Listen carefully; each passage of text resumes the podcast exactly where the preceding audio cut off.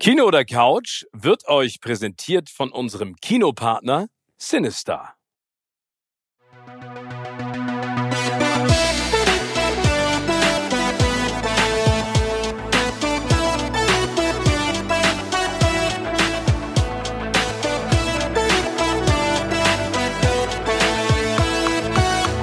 In meinem Podcast Kino oder Couch treffe ich jede Woche prominente Menschen aus den unterschiedlichsten Bereichen. Egal ob aus dem Sport, Musik, Kino, Serien oder Entertainment Business. Und gemeinsam sprechen wir über spannende Filme, Serien und das Leben. Und es wird die alles entscheidende Frage gestellt, Kino oder Couch.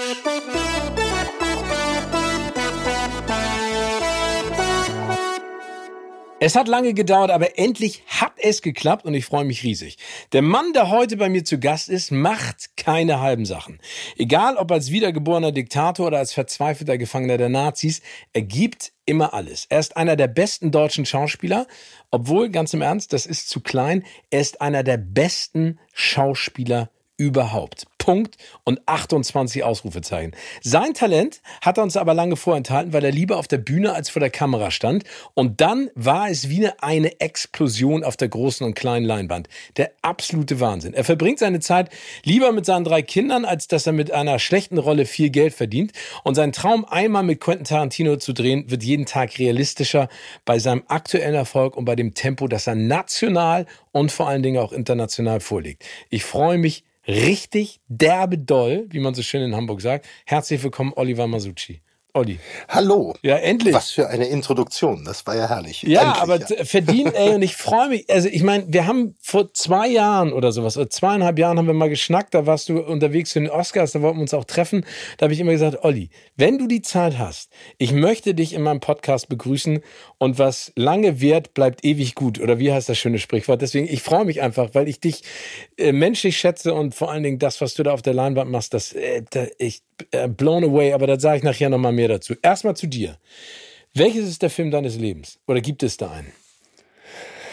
Ah, naja, gut, der Film meines Lebens war natürlich äh, der erste muss man sagen. Also der erste große Kinofilm, wo äh, äh, er ist wieder da, der hat mich ja äh, überhaupt erst dahin gebracht. So, da also dein, ja genau, aber gibt, also das ja so und so. Der hat dich ja international auch auf die sozusagen äh, in, in die in unfassbare Sphären katapultiert. Aber einer, den du geguckt hast, also in deiner Jugend, gibt es da okay. ein prägendes Erlebnis? Äh, ach, da gibt es so viele prägende Erlebnisse. Das ist echt schwer, mich zu fragen. Also in meiner Jugend, da war es ähm, in meiner Jugend war es definitiv ähm, der Film. Es ist ja immer der Konsens, wenn du so, wenn die Jungs da so ähm, ein Videoabend machen wollen. Ne? Ja. Dann sind wir mal in die Videothek gegangen und haben gesagt, wir müssen uns einen geilen Film aussuchen, weil für die Jungs auch. Ne? Der, der, der den Geschmack so trifft von allen so. Ja. Und ich wollte eigentlich immer andere Filme, so ein bisschen mehr Science Fiction und sowas gucken oder oder oder was mehr zum Denken. Aber ich stand dann in der Videothek und habe lange geguckt, äh, ein zwei Stunden immer, weil dann hatte ganz viele Filme in der Hand und bin jedes Mal und zwar wirklich ich jedes Mal mit Top Gun nach Hause gegangen. Ach, Quatsch. Weil da wusste man, da wusste man, äh, das gefällt allen. So, weißt du? Und ich weiß nicht, Top Gun habe ich, glaube ich, äh, 50 Mal gesehen oder so. Neo, neo, neo, neo, neo, neo, neo. Ach, ich. Äh, aber es gab natürlich. Äh, aber erzähl mal ganz kurz, aber, ganz andere. Ja, aber ganz kurz zu Top Gun. Äh, also ein Meilenstein finde ich das Action. Genre-Kinos und vor allen Dingen die, diese Heldenreise und Tom Cruise und Kelly McGillis und äh, Val Kilmer, Iceman, Maverick, Goose, äh, das, und ja. diese Volleyball-Szene. Ich, ich, weiß noch, dass wir uns damals alle, damals waren diese Fliegerjacken alle total in. Erinnerst du das noch? Diese Lederjacken und vor allem ja, ja, Moskito-Cowboy-Schuhe hatten wir alle in der Schule. Ja, ja, logisch. Was fandst du an dem Film so faszinierend? Ähm, ich glaube, das Gefliege fand ich am geilsten und dass die alle so mega cool waren. Die waren auch so unglaublich cool, konnten alles besser. Und man hat irgendwie auch nicht gesehen, dass Tom Cruise so klein ist. Ja, so, irgendwie, ähm, äh, aber es war auch gar nicht, ich weiß gar nicht, ich fand ihn am Ende, ich fand den Spruch irgendwie, du stinkst. Ah. genau, in, in, in, im Englischen, der heißt, glaube ich, Slider, ne? Sagt er nicht so, Slider, you stink. Ne? Das ist doch diese Szene ja. in der Top Gun Show, wo ja, er danach dann zu Kelly McGillis wieder war. Also die waren natürlich so wahnsinnig gut, aber letzten Endes fand ich ihn gar nicht so gut. Es war nur das, es war nur der kleinste gemeinsame Nenner. Ich habe zu Hause dann ganz andere Filme geguckt. Ich habe, ich bin zum Beispiel, wie ich eigentlich zum Kino kam. Das war so, dass ich ähm, wir hatten ja ein Restaurant. Ich bin im Restaurant groß geworden. Und mein Papa hatte in der Speisekammer einen, äh, einen Tresor. Und vor dem Tresor habe ich mal, ähm, als ich da irgendwas rausholen sollte, habe ich einen 100-Markschein gefunden. Und da hatten wir noch die Gastronomie im Tennisclub, äh, Schwarz-Weiß-Bonn in ähm, Tennisclub, Hockey Tennisclub Schwarz-Weiß-Bonn. Ne? Und ich fand also diesen 100 Markschein, hab den eingesteckt und bin, weil meine Eltern echt viel gearbeitet haben und ich war noch sehr klein und konnte noch nicht so viel arbeiten, obwohl ich dann natürlich auch so voll äh, in den Familienbetrieb integriert wurde und musste. Aber das war noch so eine Zeit, da konnte ich noch so, konnte ich noch weg. Und dann bin ich, das waren vielleicht so zehn oder so, ja, und bin dann in die Stadt gefahren, neun oder, also war echt jung. Ja. ja. Und bin in die Stadt gefahren für, ich glaube, 50 Pfennig hat das damals gekostet und bin ins Woki in der Gangolfstraße gegangen für 1,50. Habe ich dann, das war ein Non-Stop-Kino. Und da habe ich, da habe ich äh, hunderte von Stunden verbracht in diesem Kino. Okay, Non-Stop-Kinos muss man dazu sagen, in Hamburg haben einen anderen Beigeschmack. Auf dem Kiez gibt's auch Non-Stop-Kinos. Aber das war ein Non-Stop-Kino, wo sie Filme, also normale nee, das Filme war richtiges, Das haben sie richtig normale Filme gezeigt. Da war so ein alter Zigarillo rauchender Kerl, äh, der hat so äh, in so einer Glasbox, der hat sich dann immer da eingenebelt. Und dem war das wurscht, wenn da so Kinder kamen. Und da konntest du immer rein. Und da habe ich dann äh, Filme zwei, dreimal hintereinander geguckt. Ja, Kap, zum Beispiel, wie hieß das? Kap, Capricorn. Ich ja. habe das extra für dich noch rausgesucht, den Film hier, weil das war wirklich so die vergessene Welt, weißt du? Ähm, der hieß, warte mal, Caprona. Ja, äh, die, da gibt's sogar noch einen zweiten Teil. Oder dann äh, da hat man dann so Filme geguckt, das war so scheiß, so scheißgeile B-Movies, so wie ähm, äh, ähm, äh, Armee der Finsternis und ah. sowas. Ja, also und da oh, bin ich total den, Aber Armee der Finsternis ist der, der, Lieblingsfilm meines Vaters. Den haben wir zusammen, haben wir ein kleines Kino gemietet, meine Brüder und ich, zu seinem 70. Geburtstag hier in Hamburg und haben Army of Darkness gesehen und ähm, äh, Bud Spencer und nee, Nobody ist der Größte. Und Nobody ist ja auch geil, ja. ja. Oder vier Ach, Quatsch, Army of Darkness, ey, wie geil. Also das, ja, ich meine, aber das ist ja schon wirklich ein absoluter Kult, äh, sagen wir Horror, Absurditätenfilm. Oder wie ja. würdest du das beschreiben? Ja, ja. Ja, das ist doch der, wo der sich die, ähm, die Kettensäge ja, genau. äh, an, den, an, an, an, äh, an seine abgeschlagene Hand dran macht. So, genau, und wo er dann und reingeschmissen wird in dieses Loch zu diesem komischen Monster. Äh, fantastischer Film. Und das ist schon, das ist schon Kunst. Also ich fand das schon Kunst, den Film. Ja. Ne? Aber den hast du mit neun geguckt? Nee, den habe ich ein bisschen nee, später. Kannst ja gar nicht. Nein, nein, nein, nein, nein, nein, den habe ich später geguckt. Aber da gab's noch das Wookie. Weißt du, da habe ich nur, da bin ich nur in dieses Kino und da haben wir, ich meine, dann sind wir dann so langsam rangewachsen und haben dann da ähm, halt äh, Kung Fu Filme geguckt und haben die ganzen, ähm, ja, die ganzen Bruce Lee Dinger haben wir und dann sind wir dann marodierend durch die Stadt gezogen, dann äh, so, so, so ein paar präpubertierende Jungs, weißt du, und haben irgendwie Kung Fu Moves gemacht, vollkommen idiotisch. Ja, aber das, das war so, da war ich halt total geprägt von, von dem Kino, weil ich da ganz, ganz, ganz oft hin. Ich habe also echt viel, viel Zeit in so Kinos verbracht. Aber würdest du und denn sagen, dass sich das, dass sich das dann, also mit den Altersklassen, dass du für unterschiedliche Altersstufen auch unterschiedliche Filme hast, die du ganz besonders schätzt? Ähm, ja, in jedem Fall. Also das, ja klar. Also ich meine, guck mal, aufgewachsen bin ich mit Hitchcock und noch Schwarz-Weiß-Western und der ganze Western, das habe ich alles geguckt. Das lief auf diesen quadratischen Fernsehern ja durch. Wir hatten, also da waren ja nur oder oder wie hieß das? Ähm, da gab's diese Slapstick-Nummern, dann gab's diese diese diese Western. Dann habe ich die ganzen, ich habe auf jeden Fall die ganzen amerikanischen Western durchgeguckt und dann in einer späteren Phase in diesen Wookie-Kinos oder dann in den in den schon richtigen Kinos habe ich mir dann ähm, äh, ist mein ganzes Weltbild zerstört worden, als ich den ersten Spaghetti-Western gesehen habe. Mhm. Ja, also mit äh, auch einer meiner Lieblingsfilme ist The Good, the Bad and the Ugly. Ja. Den habe ich mir vor kurzem noch im Kino angeschaut, weil ab und zu kriegst du den ja in so Programmkinos oder beamst den dir zu Hause. Ich habe einen Beamer, ich gucke eigentlich kein Fernsehen, ich beam eigentlich alles nur. Ne? Damit du das und, Gefühl des ähm, Kinos hast, sozusagen. Ja, damit ich das, ich brauche keinen Fernseher, ich brauche ich brauch eine Wand und da beam ich drauf und dann hast du Kino. Und diese ähm, die Sergio Leone Western mit äh, Ennio Morricone habe ich damals auch rauf und runter gehört. Sogar wo andere dann so coolen Rap gehört haben, habe ich hab ich Ennio Morricone gehört auf meinem Schallplattenspieler. Spiel mir das Lied vom Tod. Und Spiel mir das Lied vom Tod, ein unglaublicher Film, ja. Und da hat sich ja für mich quasi dann äh, das später kulminierte das dann in der mit dem Wolf tanzt, ähm, äh, dass sich das ganze Weltbild geändert hat, ja, weil man ja dachte, die äh, Amis, die West, die Cowboys und die bösen Indianer und irgendwann mit dem ersten Sergio Sergio Leone-Film war das dann halt vorbei. Dann äh, gab es halt, was einem immer daran aufgestoßen ist, ist es ja die Moral gewesen, dass mhm. irgendwie äh, der John Wayne immer der war, der alle erschießen durfte und am Ende dann einsam wieder in die Wüste geht, so nachdem er auch die Lady gevögelt hat und dann geht er wieder weg. und ähm, und hat immer recht. So und dann kam irgendwie Sergio Leone und dann passierte für mich, eine, ging eine ganz neue Welt auf, dass es nämlich nur um sympathisch und unsympathisch geht. Dass es nicht mehr, es gibt nicht mehr, bei Sergio Leone gibt's ja nicht mehr die Moral. Die ist ja weg. Stimmt. Da ist der, der, der, ähm, der Westernheld wie Clint Eastwood, der Fremder ohne Namen oder sowas, ja, da kommt er in eine, in eine, in eine Stadt, sucht eigentlich, man weiß gar nicht, warum er kommt und alle erschießt, aber er muss irgendeinen Grund haben, weil irgendwann mal der Bruder, das erfährt man erst zum Ende des Films, dass er dem Bruder rächt, aber der vergewaltigt dann auch eine Frau irgendwie in der Scheune. Oder, also das ist so eine ganz komische Szene, wo du irgendwie nicht weißt, was ist denn da jetzt los da mit dem, also, und ähm, das auf jeden Fall, das war, war das, das schien nicht so ein ähm, so, so ein einvernehmlicher Sex zu sein. Das, also solche Filme, die haben mich dann äh, doch sehr ähm, wachgerüttelt so ne und das und dann dann gab's das Wiesenlied vom Totschlag wo du plötzlich äh, äh wo, wo, wo so wo so eine Indianersiedlung siehst und alles ist total schön und dann kommt irgendwann so ein Gewehrlauf ins Bild und der schießt so eine Indianerin in die Backe so, und das explodiert so. Das siehst, das war so das erste Mal, dass ich so Gewalt so ganz krass gesehen habe, dass da, was da passiert ist. Und da hat sich dieses Bild von den, von den guten Cowboys und den bösen Indianern, da hat sich das gewandelt. Ne? Und dann am Ende kam dann, kam dann der mit dem Wolf tanzt. Aber diese, diese Sergio Leone Western, ähm, die haben mich schon, die haben mich schon sehr geprägt die, also das fand ich, da, da habe ich nochmal über alles ganz anders nachgedacht. So. Aber das sind auch, also ich finde, das sind ja zumindest Filme, die du dir heutzutage immer noch angucken kannst.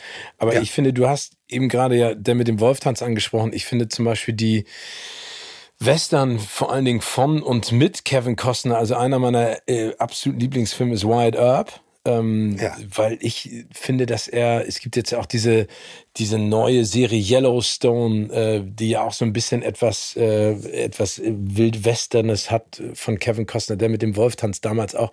Also diese epischen Bilder und trotzdem diese Einsamkeit und dann diese klassische Geschichte from Zero to Hero. Ne? Also das, das also es ist ja trotzdem immer noch so ein bisschen in den Western immer dieser unbeugsame, der etwas raue Cowboy-Mensch äh, oder Mann, der sich dann irgendwie erwärmen lässt durch irgendeine Situation.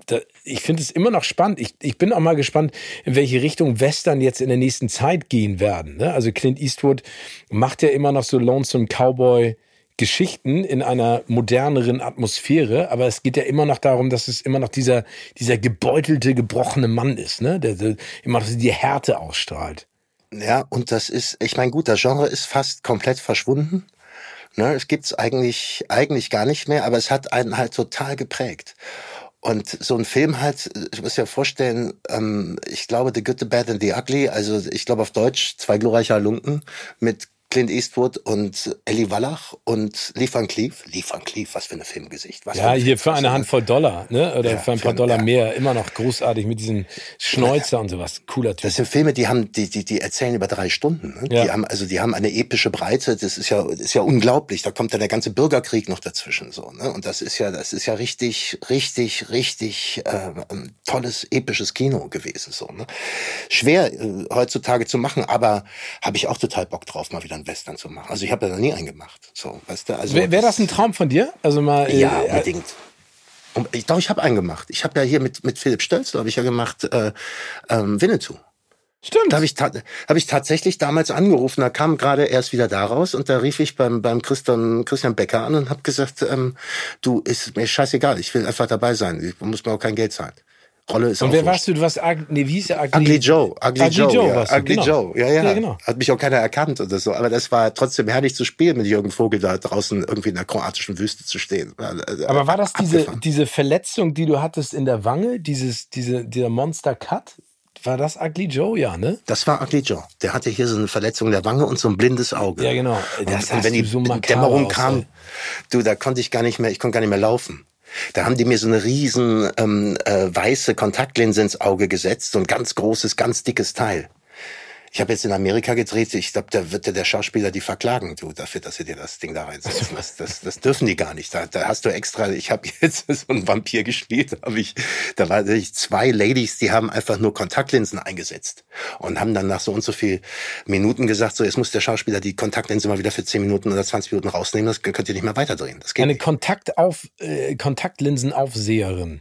war das. Ja, das hat natürlich dem zugrunde, in USA verklagt ja jeder jeden die verklagen sich ja alle gegenseitig die ganze Zeit. Das heißt, da diesen High Alert, dass irgendwer sagt, ich habe die Kontaktlinse und es gibt, es gibt so ähm, Erzählungen, die haben wir auch schon gehört von Schauspielern, die Kontaktlinsen eingesetzt haben und dann wurde gerade im deutschen Film, da dreht man ja sehr lange ne, und äh, hat wenig Geld und äh, geht in die Überstunden und so. Und dann hat einer die Kontaktlinse zu lang drin gehabt. Und dann hat die quasi beim Rausnehmen dann äh, die Netzhaut verletzt und hat sich dann mit der Netzhaut verbrannt. Oh. Und das sind, dann hast du nachher einen riesen, riesen Schaden. Und um dem vorzubeugen, hast du in den USA dann, äh, da hast du zwei, drei Leute, die sind nur damit beschäftigt, die Kontaktlinsen ein- und wieder rauszutun und dann, dann können die ja nicht drehen. So, da wird dann gesagt, jetzt müsst ihr 20 Minuten warten, bis dem sein Auge sich erholt hat. Ja. Aber ein bisschen absurd ist das schon, oder? Es schützt dich, ne? Das ist schon, es, es schützt dich. Ich, ich, ich habe ja gerade, ich habe ja gerade einen Kulturclash. Also da, ich habe jetzt ein halbes Jahr in England gedreht und dann und dann drei Monate in den USA dreieinhalb so und dann kommst du wieder nach Deutschland, drehst hier. Das ist, denkst du so, was ist, das musst du was gleich, ist los? Musst du gleich mal ein bisschen detaillierter noch erzählen. Aber äh, ganz kurz kommen wir vom ja. Kino mal zur Serie. Bist mhm. du denn auch ein Seriengucker? Ähm, ich brauche lange, um mich auf eine Serie einzulassen. Also ich äh, war ein unglaublicher Seriengucker. Ich habe mit dem hier mit Jack Bauer natürlich und der Urserie aller Serien, also mit Twin Peaks damals äh, ähm, und ähm, und äh, da bin ich total eingestiegen. Ne? Und dann habe ich den Leuten immer erzählt, Mann, man könnte jetzt, wir können jetzt so Dinger machen. Man kann, man hört diesen Film aus diesem, kommt aus diesem blöden 45 Minuten Format raus, wo man immer weiß, dass das Drehbuch, dass die Dramaturgie, die hat man immer schon vorausgeahnt. Ich habe mit meinem Bruder mal da gesessen und wussten immer schon nach fünf Minuten, wie das Ding zu Ende geht. Und äh, jetzt können wir mal äh, Geschichten chronologisch erzählen und Charaktere weiterentwickeln. Und das macht ja jetzt jeder. Also jetzt ist ja schon wieder vorbei, finde ich. Ne? Also das jetzt bist du quasi jetzt, ich kann nicht mehr, ich habe zu, bis ich brauche lange, lange, bis ich mich wirklich auf eine Serie einlasse. Also im Vorwege guck ich, guck oder während du guckst? Ja, ja, im, Vor, im Vorwege. Vorwege. Okay. Und wa was Weil catcht dich dann? Also ich finde, es wird halt so viel schlechtes Zeug produziert. Ne? Das ist halt einfach nicht so. Ähm, äh, es, es muss dich so in nach ein, zwei Dingern catchen, dann zwei Folgen catchen, sonst ähm, sonst gucke ich nicht mehr weiter, weil ich ja schon äh, zu satt bin, was was die Serien betrifft. Also das ist, ich finde es wirklich schwierig ähm, und das ist, das merken auch die Streamer gerade, glaube ich, dass die, deswegen muss die erste Folge so sitzen, ja. Also ähm, bei, äh, zum Beispiel bei bei ähm, äh, bei Tribes of Europa war das Problem, dass die, äh, dass die erste Folge nicht gesessen hat. Die ging, die hat, die hat zu lange gebraucht in der Erzählweise. Ne? Mhm. Das, die, die wird dann spannend und die Leute, die dann dran geblieben sind, haben sie zu Ende geguckt. Man hat aber herausgefunden, dass die meisten in der Hälfte schon der ersten Folge weggeschaltet haben. Und das ist ein Problem, was wir jetzt haben, weil, weil, weil, weil wir ein zu großes Angebot nebenbei, äh, nebeneinander stehen haben. Und dann, äh, dann ist auf einmal, sind nicht mehr die letzten beiden entscheidend, sondern ist die erste, die erste Folge ist entscheidend. Ne? Ob du da die Leute sofort catcht, so. Und, ähm, das heißt, du musst, du musst sie gleich, gleich, gleich reinziehen, so. Sonst gehen die und äh, wechseln auf eine andere Serie. Aber das geht mir und genauso. Ich, also ich muss ja. dir ganz ehrlich sagen, ich gucke ja gerne viel, muss ja auch jobtechnisch eine Menge gucken, aber ich merke das auch, dass ich da immer äh, hibbeliger werde, ne? Weil ich einfach, ja. Äh, also wenn das nicht gut erzählt ist, dann, dann ist es da auch ein bisschen Zeitverschwendung, oder? Ja, es ist, ja, finde ich auch. Und das ist, ich habe echt wenig Zeit so um, ähm, um die, ich, ich koche dann lieber oder beschäftige mich mit der Familie oder gucke, dass ich die Kinder sehe, weil ich ja sowieso viel weg bin. Aber meine Kinder, die gucken, gerne. Also mit denen beam ich immer und die wollen aber halt immer Marvel beamen und sowas und, äh, und, und irgendein super Action-Hero-Movie und so. Und da finde ich dann auch, habe ich ein bisschen gebraucht, fand's dann aber, bin dann auch in die Welt eingestiegen, da ziehen sich meine Kinder so rein und ich zeige ihnen dann mal wieder so einen älteren Film, wo sie dann auch mal sagen so, ey, das ist, ey, das hätte ich mir gar nicht gedacht, dass das jetzt irgendwie interessant ist so, ne? Und ähm, ja, versuche denen dann auch meine Filme wieder beim, zu zeigen so. Aber ich bin eigentlich wirklich mehr beim Film. Und ich finde auch, es ist jetzt die Zeit, wieder Filme zu drehen. Es ist total eine total krasse Zeit, weil es sitzt ja keiner im Kino und solange die Maßnahmen oder Bestimmungen noch so sind, dass wir die Dinger nicht vollkriegen, ist natürlich schwierig. Ich merke das, dass die Leute halt kaum noch Filme produzieren wollen. Also es ist richtig schwer, einen Kinofilm zu produzieren, weil du weißt nicht, wie sieht das aus, wann können wir den senden und wie viele Zuschauer kriegen wir da und ist das im föderalen System dann unterschiedlich, weil in dem Kino oder in dem Bundesland mehr Leute im Kino sitzen können als da.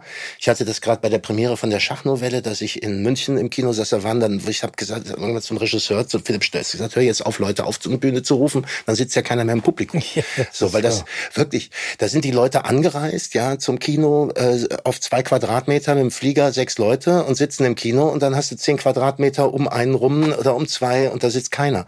Da dreht man natürlich keine ja, Kinofilme. Guck dir mal die Raucher-Lounges am Flughafen an. Das finde ich so ja, geil. da sitzen so. die ohne Maske, ja. barzen eine und direkt alle nebeneinander. Nebeneinander ne? in einem Glaskasten und ballern genau. sich nieder. Ja, ja. genau. Und, und dann denkst du, das macht überhaupt keinen Sinn. Aber das ist ja so, so eine. Es macht keinen Sinn. Aber Nein. Bist aber du denn, bist du denn dann auf jeden Fall Team Kino eher als Team Couch, trotz deines Beamers? Ich bin, äh, ich bin gerne Team Couch, so, also, aber auch Team Kino. Also das, das Erlebnis ins Kino zu gehen ist natürlich äh, großartig. Ich habe mich so dermaßen gefreut, als mir der Thorsten Koch auf dem Filmball vor zwei Jahren ähm, ne, für die Ari Kino Lounge eine, ähm, eine Jahreskarte geschenkt hat. Ah. Weißt du? Und dann bin ich mit meinen Kindern da rein, einmal in dem ganzen Jahr. Ach, scheiße. Verstehst du? Ja, aber das, ja, aber das ist also natürlich also, dem geschuldet, dass die Möglichkeit nicht da ist. Aber ich, also ich sehe es, ich sehe es ja genauso ja, wie du. War zu. Ne? Ja. Ja, es war einfach Corona, es war einfach ja. zu, ich konnte nicht rein. So und ähm, aber große Filme zu drehen ist natürlich viel interessanter als so eine Serie zu drehen. So, also die kleinen Serien finde ich jetzt drei, ähm, Vierteiler, Sechsteiler, so und dann aber auch gut. Eine der besten Serien ist True Detective hätte ich die zweite ja. Staffel nicht gebraucht, ja. Nee. Da hast du ein, braucht doch keine Sau. Ja, also das, nee, aber das eine, haben sie auch das funktioniert für ne? sich. Das haben sie verhunzt, finde ich. Also ich, ich finde auch die Kombination Matthew McConaughey und, und Woody Harrelson und vor allen Dingen diese, diese Südstaaten-Atmosphäre und wie das gedreht wurde und du siehst, äh, also du, du, die Leinwand schwitzt ja, ne, durch diese schwüle, moskitobehaftete ja, Luft, ja, und böse und so. Und danach fand ich es auch, also ich habe die zweite Staffel und die dritte Staffel war dann ja auch mit, ähm, wie heißt der denn nochmal, der jetzt auch Blade spielt, der großartige Schauspieler ähm, der auch zwei Oscars gekriegt hat hier für Green Book. Fällt mir gleich ein. Äh, Habe ich auch nicht gebraucht. Aber wie ist das denn dann für dich mit sowas wie Dark? Also, weil die Serie ist ja großartig. Ich muss ja sagen, dass sogar die dritte Staffel ja nochmal alles aus den Fugen hat geraten lassen. Das Dark hat, war, die erste Staffel war großartig. Ja, also die hat mir auch echt Spaß gemacht zu machen. Und dann hat sie es angefangen zu wiederholen. Ja, also und zwar ähm, jetzt nicht für den Zuschauer, unbedingt, weil, weil immer noch eine andere Perspektive beleuchtet wurde und dann andere Figuren beleuchtet wurden. Ne? Aber für den Schauspieler, für mich, der in einem Paralleluniversum dann wieder den gleichen Ulrich spielt, der wieder die gleichen Probleme hat und wieder ins gleiche Unglück rennt und sein ewig seinen Sohn sucht und da nicht rauskommt, ist letzten Endes das Spiel immer das gleiche gewesen. Ja, und dann fängst du an, also ich habe gemerkt, dass ich, ich, okay, von mir ist jetzt gefragt, nochmal das so zu spielen. Und dann hat mir, ehrlich gesagt, war mir, ich hatte nach der ersten genug. So, und das ist dann, kam auch nicht so gut mit dem, äh, mit dem Regisseur klar und so. Und dann haben wir äh, ich irgendwann gesagt, schreib mich doch da raus aus der, aus der Serie so. Aber dann wollten sie das weiter erzählen und dann konnten die sich dann auch entscheiden, ähm, äh, äh, auf welche Figuren sie dann weiter erzählen. Aber es ist zum Gucken wirklich toll. Also ich habe es mhm. echt gern geguckt und habe, ähm, also wenn man wenn man so Sachen gucken möchte, die ähm, die was die Grips haben so, also wo, wo du dich wirklich, äh, wo du denken musst, so, dann ist halt da, ne, da kannst du was rausfinden. Das kannst du nicht vorausahnen, was da passiert. Nee, definitiv. Und das ist das Gute dran. Ne? Und das ist halt vollkommen äh, un, ähm, äh, äh, äh, unvoraussichtlich, was da was da geschehen wird so. Und und ähm, das ist halt dann wieder sehr überraschend. Trotzdem siehst du, dass die Figuren immer wieder gefangen sind und als Schauspieler spielst du halt dieses Gefangensein und dann drehst sich das und dann ist jede Szene wahnsinnig emotional und dann machst du die gleichen Fehler im Paralleluniversum wieder, wie du in dem anderen gemacht hast und das ist halt dann, das wiederholt sich so. Insofern ist, ähm, ich habe nach einer Staffel genug. Deswegen, ich finde ähm, True Detective ähm, da haben die Schauspieler auch gesagt, wir machen keine zweite. Die hätten ja, ja wahrscheinlich auch eine zweite drehen können. Und dann haben sie halt das Format weiter versucht zu vermarkten, weißt du, und dann kamen halt neue Schauspieler und dann ja, war das aber nicht mehr das Gleiche. heißt der. Mahershala Ali. Ali. Ja. Genau. Und ähm, die zweite mit dem ähm, mit dem Alexander, der den Alexander gespielt hat, ähm, äh, wie heißt denn der nochmal? Der, ähm, der auch hier in Fantastic Beasts im, zweiten, im ersten Teil den den, den den den den Bösen spielt, der mit den dunklen Augenbrauen. ist immer so geil, so Schauspieler, wenn man sich, wenn man fragt, oh. der Dings, der Dings, der, ich vergesse immer seinen Namen.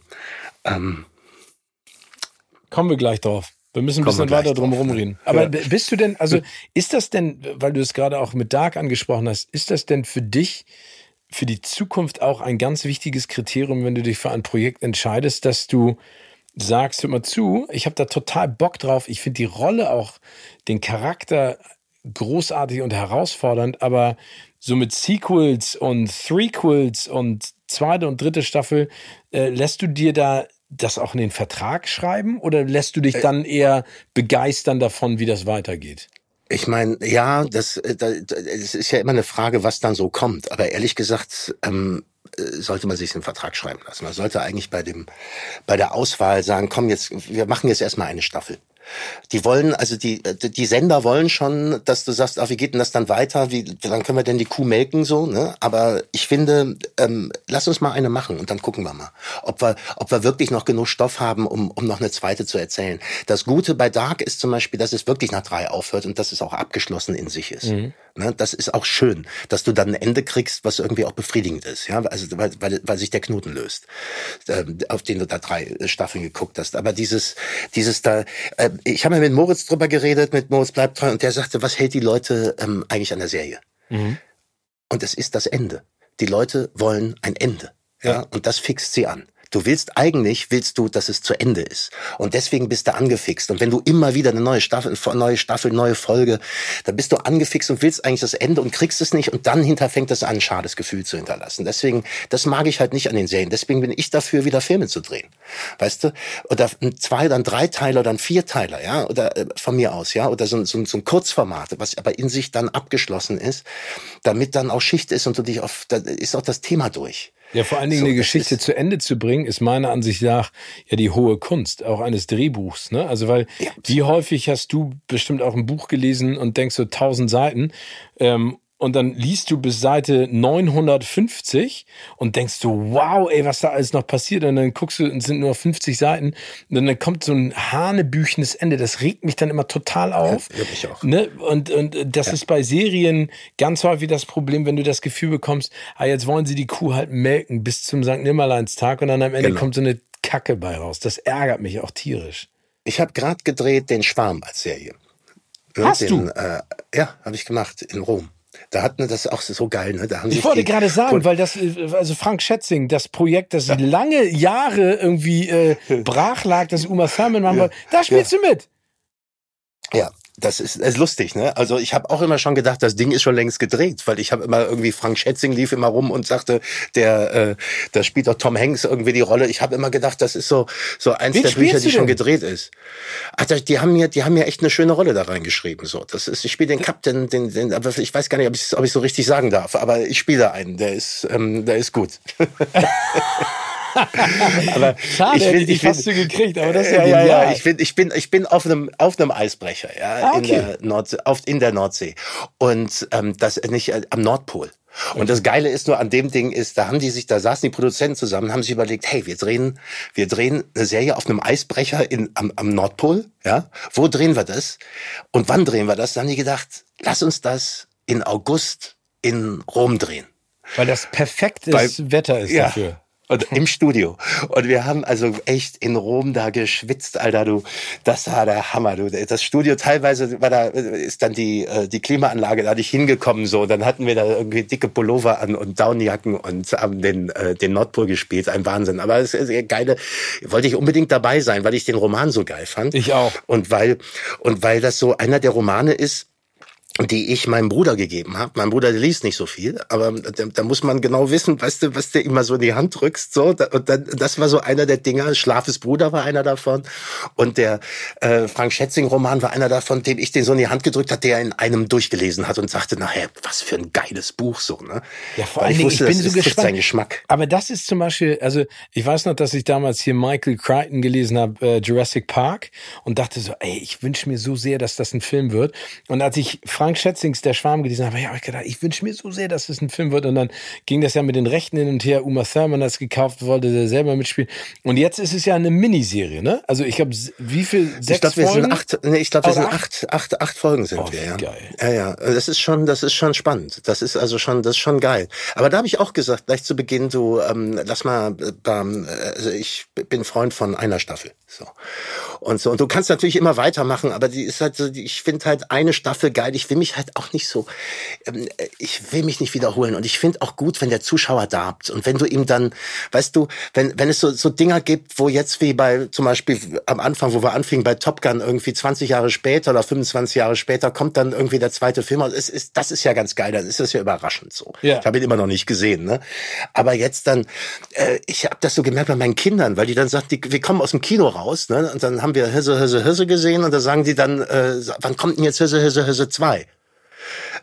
Äh, oder oder wann kommt drei? Weißt du, das ist, weil die so, die sind halt schon so drauf geeicht, dass das alles immer eine Fortsetzung hat. Und ich finde halt schon Filme geil, die für sich stehen. Angel Heart, was willst du denn da eine Fortsetzung machen? Ja, oder ein Prequel denn oder sowas kannst du eine, nicht, ne? eine Fortsetzung machen aus Fight Club oder American Beauty, also der große Autorenfilm, den es noch in den 90ern gab, der amerikanische, ne, der fast verschwunden ist so. Ne? Das sind ja megamäßige Filme, die kannst du dir dafür aber immer wieder anschauen. Ja. Und es gibt Filme, die habe ich einfach einfach schon 15, 20 Mal gesehen. Ja, weil die einfach geil sind. Ja, ich finde es so spannend, wenn du dann Interviews liest oder jemanden interviewst, der Filmemacher, der dann sagt, ja, es war immer als Trilogie angelegt. Und du denkst Ach, so, nein, das Ach, ist doch totaler Bullshit. Bullshit. Du hast es Bullshit. doch geschrieben, genau. Nein, Bullshit, komm. Das ist Bullshit. Das erzählen sie und das stimmt nicht. Ja, und wer es auch immer sagt. Oh, ey, ich freue mich nicht. so derbe. Ey, das aber ganz kurz Hier, noch. The Matrix äh, war auch eine Trilogie. Jetzt ist es eine Quadrologie. Ja, ne? aber, äh, ja, aber, ja, aber lass uns mal über The Matrix reden. Ne? Also der, der erste Film war eine Offenbarung in jeglicher ja. Hinsicht. Einfach durch ja. die Effekte, dass du äh, Keanu Reeves in dieser Rolle gesehen hast. Das war echt geil. Äh, Matrix 2 und Matrix 3 kann ich dir noch nicht mal mehr erzählen, worum es da ging. Ich habe die beide geguckt, logischerweise, aber das hat mich nicht interessiert. Und ja. wenn ich mir jetzt den Trailer angucke von Matrix 4, sage ich auch, hm, ich weiß nicht, ob das wirklich sinnvoll ist. Nein, die Matrix 3 war ja dann, also vielleicht haben sie jetzt einen anderen Zugang gefunden, weil Matrix 3 war ja nur noch Geballer. Da war ja gar nichts anderes mehr. Das war ja ein reines, reines, reines Mensch gegen Maschine und durchgeballert. Das war ja, das war ja absurd. Mehr. Nee, auch mit das den war ja so wie der letzte, dann im zweiten Teil und sowas. Das, ich fand es einfach nicht so. Oder der letzte Born. Ja, wo einfach nur noch, ja. wo, wo es einfach im Kino nur noch knallt und es ist nur noch am Knallen und du sagst, es ist too much für mich. Also ja, für genau. mich ist es dann, es ist einfach too much für ja, mich. Ja, aber das, das ist ja so, so eine große Krankheit bei ganz vielen Filmen, dass sie denken, wenn sie es bombastischer machen, ist, das ist sozusagen die Legitimation für einen zweiten oder dritten Teil. Und das ist es ja überhaupt nicht, sondern am Ende des Tages ist ja immer noch, und das kannst du ja besser beurteilen als alle anderen, das Buch das, was dich catcht oder die Geschichte.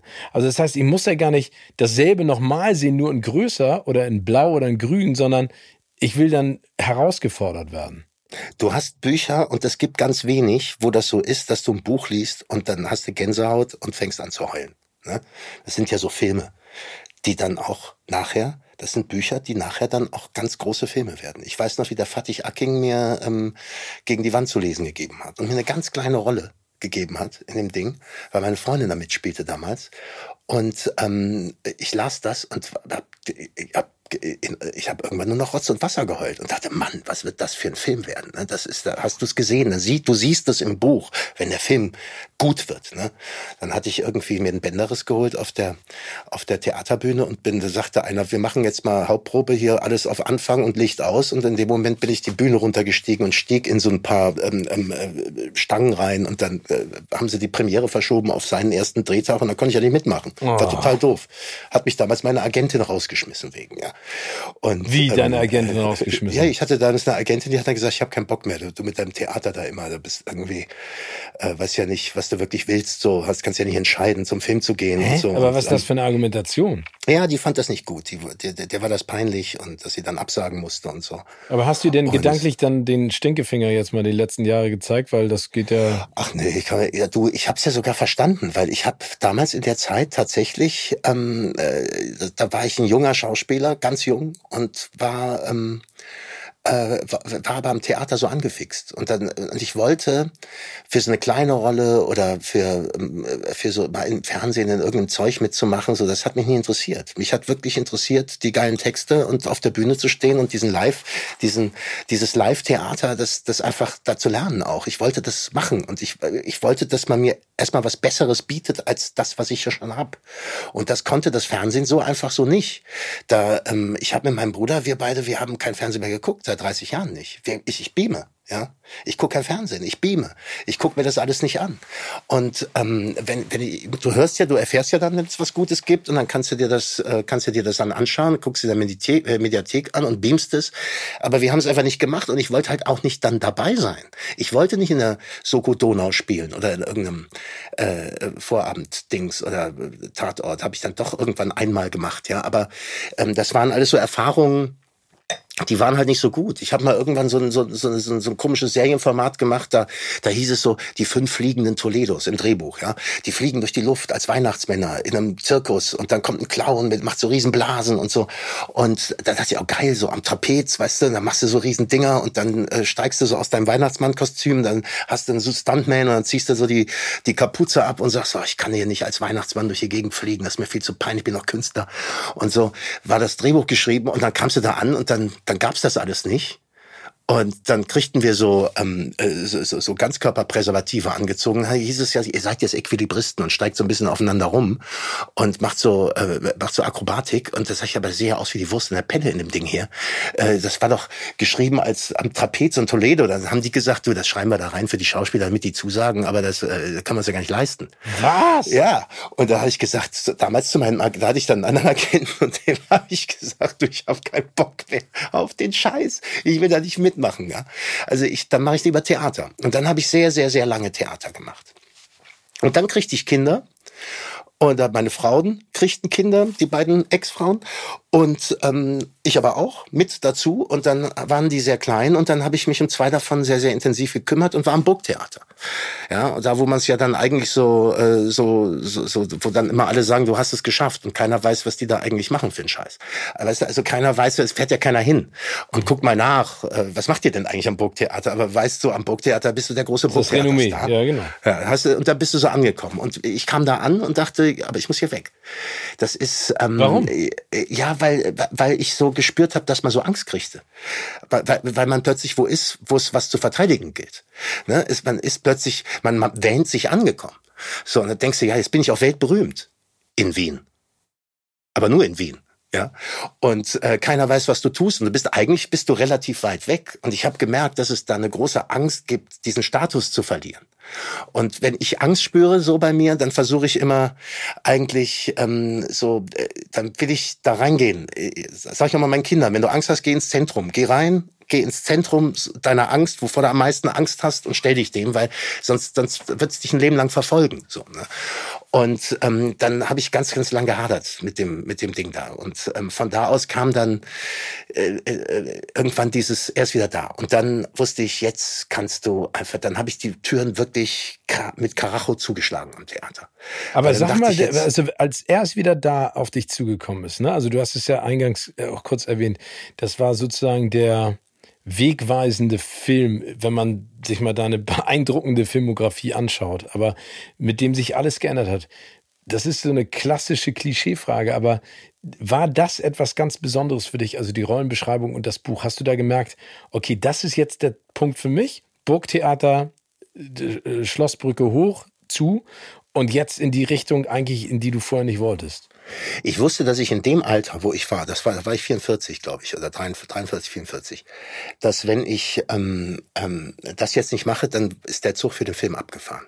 Und Wirklich? eigentlich, ja, glaube ich Aber schon. Aber warum? Weil, ähm, weil das ich hatte schon vorher so zwei ähm, Angebote, früher, die ich, die halt abgelehnt habe oder nicht gemacht habe, weil ich dann im Vertrag war, fest am Theater und mir dann, dann machen die dir Druck und hast du Angst, dann, ähm, dann war das Fernsehen und der Film immer doof, weißt du, und das Theater mal toll. Und ich habe es nicht gemacht, weil ich, ich, weil ich, weil ich im Wort war und nicht aussteigen wollte, so, ne? Und ähm, das ist manchmal doof also das ist manchmal doof, weil du einfach ein besseres Angebot hast und dann sagst, was soll ich jetzt das andere machen? Das, ich ich, ich komme da weiter. Und das habe ich nicht gemacht. Vielleicht lebe ich deswegen noch, vielleicht noch gut, vielleicht wäre nicht gut gewesen, wenn ich mit Mitte, Ende 20 irgendwie äh, ein, ein super Filmstar gewesen wäre und mich einfach äh, totgefeiert hätte. Das ist, äh, weißt du, vielleicht hätte ich damit gar nicht umgehen können. So. Und insofern, aber ich wusste, dass dieses Angebot, äh, was ich da zeigen kann, konnte, dass man mit dem Publikum so spielt. Und die Casterin, ich hatte überhaupt kein Material. Also ich hatte nicht mal Fotos oder irgendwelches Videomaterial, weil ich habe ich heute noch nicht. Ich habe bis heute noch gibt's kein äh, Real von mir, weißt du? Weil ich immer denke, die Leute sollen nur auf mich zukommen und sollen äh, sagen, ey, ich habe dich gesehen irgendwo und ich habe einen Film gesehen, fand ich geil, jetzt äh, besetze ich dich. Ich will denen nicht so Reels schicken wo dann so drei, vier Szenen von dir drauf sind, weil du da immer verlierst. Ich sehe das, ich habe mir so Reels angeguckt und denke mir dann, das sieht doch scheiße aus, du weißt aus dem Zusammenhang gerissen, ey, guck dir halt, mach dir halt die Aufgabe ähm, und, und, äh, und guck dir halt den Scheiß an, den ich da mache. Und wenn sich dann einer für interessiert, wird er dich schon fragen, dadurch schließt du viel aus, aber du kommst mehr dahin, wo du hin willst. Ne? Und wo ich damals, äh, hat die mich da gesehen in einem Theaterstück, ähm, das hieß ähm, Krieg und Frieden von Matthias Hartmann, hat das inszeniert. Und ich habe als den Anatol gespielt, aber so eine kleine Rolle, ziemlich groß, habe ich die gemacht und habe aber immer war so, habe mit dem Publikum interagiert und habe das alles ins Publikum reingespielt, in der dritten Person über sich selber reden. Wir haben den Tschecher, äh, den, den, den Tolstoi quasi in der Romansprache belassen und haben äh, mit, mit grauen Kostümen aufgetreten und haben den Leuten aber erzählt, wie wir aussehen, was wir anhaben und dann tritt einer auf im hohen Jabot mit einem pinkfarbenen Frack und so Escapins bis da runter und äh, habe das alles ins Publikum reingespielt und die hatte mich da gesehen und dachte, das ist so einer, der kann vielleicht auf der Straße irgendwie mit den Leuten irgendwie, der, der bringt das vielleicht. Interagieren, ich ja. glaube, so war der Gedanke. Ne? Ja. Äh, und dann luden die mich zum Casting ein. Und als ich dann dieses, ähm, äh, dieses Konzept von David, äh, da hab ich gedacht, das ist schon geil. Also damit den Leuten ihre braune Gesinnung aus der Nase zu ziehen, indem man auf der Straße also Adolf Hitler steht und äh, die Leute kommen natürlich und sagen, was ist denn los? Äh, was machen sie hier? Und das, also wir drehen einen Film über Deutschland. Ja, das ist ein kritischer Film. Nee, der ist gar nicht kritisch so. Der ist ganz rassistisch. Für, für die alle scheiße hier, die Ausländer, die sollen alle wieder weg. Dann, äh, dann haben die dich angeguckt und haben gedacht, das kann doch nicht dein Ernst sein. Das, das, das trauen sie sich, aber sie sich nicht trauen. Einer muss muss ja machen. So, und dann, und dann, das war so eine Zeit, weißt du, bevor die ersten Flüchtlinge kamen, Geflüchtete kamen, ja, ähm, da wollten sie gar nicht plakatieren, wo wir mit dem Film rauskamen, dann, äh, und dann haben die auf einmal, haben die losgelegt. Ich habe ja nichts gegen Ausländer, aber wissen Sie, äh, so, ja, ich auch nicht, so. Und dann denke aber das ist ja dann, eine Grenze, die du überschreitest. Ja keine, für dich ist ja Schauspielerei, aber du, die, die Provokation liegt ja in dem, dass die anderen sich sozusagen offenbaren. Die anderen haben sich nicht getraut und die haben sich gefragt, wie kann sich einer da hinstellen und hier, wo man das gar nicht darf und natürlich ich durfte es ja, weil ich die künstlerische Genehmigung dazu hatte, weil wir, wir haben ja eine Drehgenehmigung gehabt.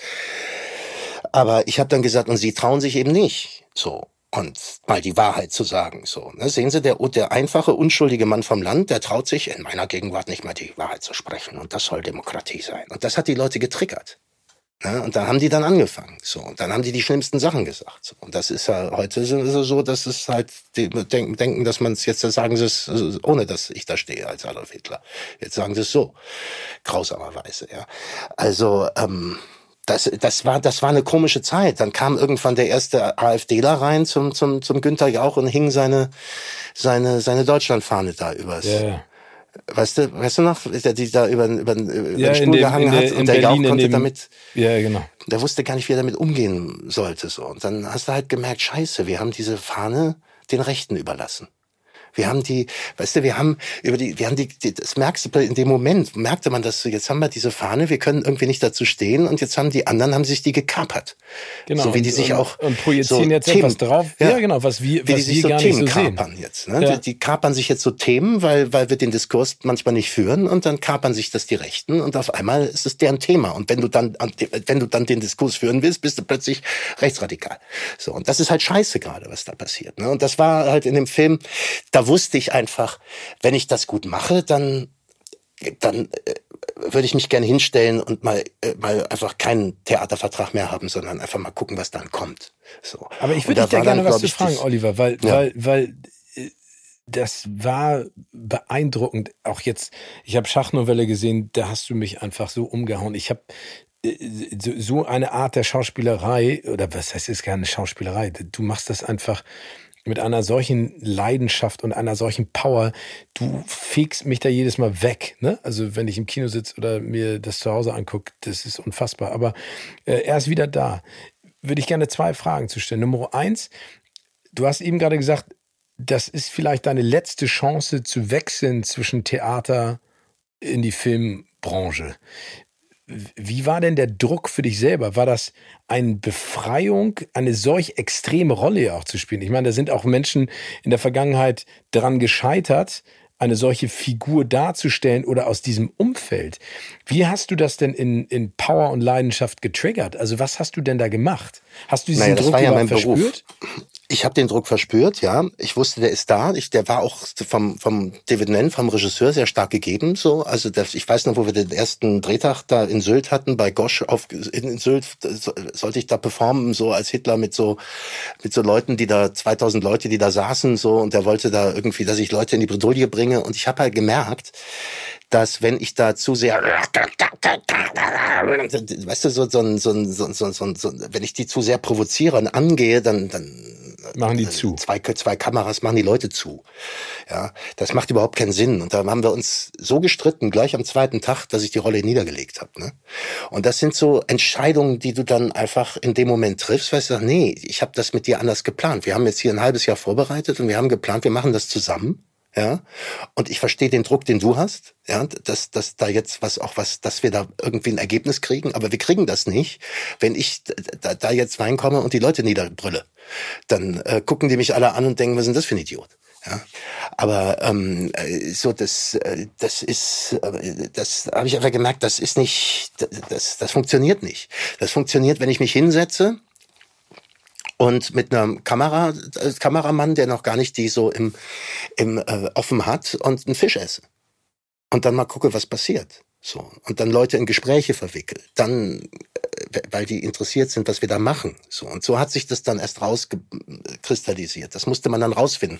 Aber ich hatte schon, und das, das hatte ich auch vom Theater so gelernt, oder mich da durchzusetzen, äh, muss halt auch sagen, so du, dann halt nicht. So. Und Aber wie hat er dich denn überzeugt, wieder mitzumachen? Du, dann sind wir zusammen äh, mit dem Auto gefahren und seine äh, Frau und Assistentin hat dann gesagt, ja, der David ist auch manchmal ein bisschen aufbrausend und so. Und dann haben wir uns wieder vertragen und haben gesagt, okay, wir probieren es doch mal anders. Aber es war ganz wichtig auch zu sagen, du mit mir so nicht. Und ähm, äh, und das ist halt, das heißt, der Druck war da, aber äh, Theater gelernt habe ich ja auf Druck zu funktionieren. Also der Druck steigt ja mit den zwei Monaten Proben und den Regisseuren, die dich da von links und rechts über die Bühne ficken, letzten Endes, ja. Also da gibt's ja manche, die kommen aus der Klapsmühle und dann werden die auf Schauspieler losgelassen und dann dürfen die da irgendwie mit denen, das sind dann denen, denen ihre Kollegen, ja, das sind ihre, ihre Spielpuppen, so, ne. Es ist ja, äh, und zwar bei Regisseurinnen genauso wie bei Regisseuren, das ist überhaupt kein Unterschied, so, ne. Und ähm, äh, das habe ich ja alles erlebt.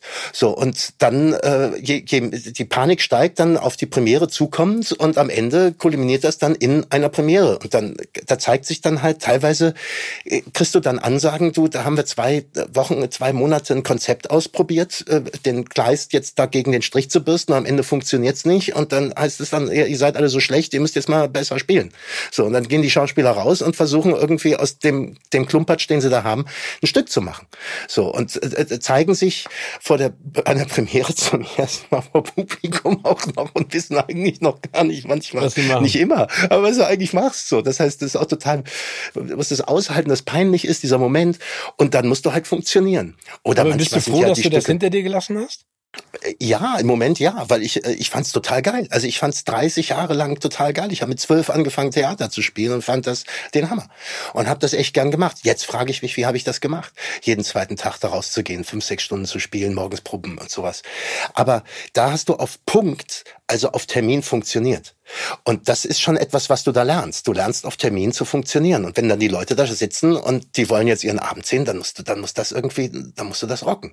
So. Und das, äh, das habe ich mitgenommen in diese Rolle da damals. Noch eine Frage, weil ich, ja, ich, du wolltest eine zweite noch stellen. Ja, genau. Äh, du, du hast vorhin gesagt, wärst du früher so bekannt geworden, wie du jetzt bist, hätte das vielleicht auch dein Leben anders beeinflusst, auch privat jetzt sag ich mal, also diese Exzessivität. Ja. Ähm, ja. Bist du denn ein exzessiver Mensch, weil du das auch so auf der Kamera und auf der Bühne ausleben kannst? Oder bist du eigentlich ruhig und das ist sozusagen deine, deine. Nein. Nee? Also muss man das Nein, sagen? ich bin schon, ich bin, ich bin kein ruhiger Mensch. Ne? Das bin ich nicht. Ich bin ein Mensch, der sucht schon, äh, der will. Ich wollte schon immer, mich hat immer gefragt, was dahinter ist. So. Ich habe mich halt, ich, ich, meine erste Frage als Kind zu meiner Geografielehrerin war, wo hört der Himmel auf? Und da hat die gesagt, du Oliver, wenn ich hier, äh, die Frau Weiler war das, die hat gesagt, wenn ich das wüsste, dann wäre ich hier nicht Lehrerin. Ja, also, ähm, also ich, hab, ich hab, wollte schon immer irgendwo dahinter schauen und ich wollte es auch immer ausloten und ich gebe mich halt nicht mit dem Naheliegenden zufrieden. So, das, das ist schwierig. Aber kommt ich das weiß, über deine Eltern? Schwieriger Mensch bin.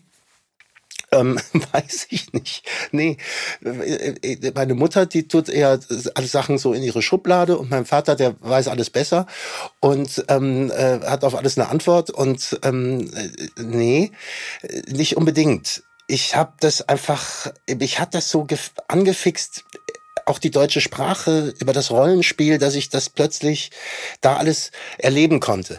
Ich bin aber auch so einer, wenn ich dann Sport mache, dann mache ich halt so Sport. Ne? Dann mache ich es dann halt so richtig. Und dann gehe ich halt am Berg. Wenn ich im Berg steige, will ich halt oben auf die Spitze. Dann will ich halt dahin. Und wenn ich da irgendwie hoch äh, roten Kopfes irgendwie vollkommen fertig dann da oben ankomme, aber ich will die Dinge halt so, ich will den auf den Grund gehen. Durchziehen. Vielleicht ist vielleicht das. Ich will es auf den Grund gehen. Ich will es durchziehen. Ich muss mich dann so bremsen. Und das ist dann gut, wenn du Menschen um dich rum hast, die dich, die dich bremsen, die sagen, brauchst du das jetzt wirklich? Oder sagst, nee, eigentlich. Aber hörst nicht. du denn auf diese Menschen? Das ja auch, also Ja. bist du, ist das privat für dich auch schwierig, dich zurückzunehmen in, also mit deinen Kindern, mit deinen Ex-Frau, mit deiner Freundin, äh, oder, oder wissen die halt, was sie auch an dir haben? Also reist du mit oder lässt du dich eher Ich, beruhigen? ich reise mit, so äh, viele so, aber ich habe äh, mittlerweile höre ich drauf, ja, habe früher nicht drauf gehört. So und jetzt höre ich, ich höre jetzt. Ich weiß, die wollen ja auch was Gutes von dir. Und wenn die mir sagen so, du brauchst das nicht, glaube ich, frag dich mal.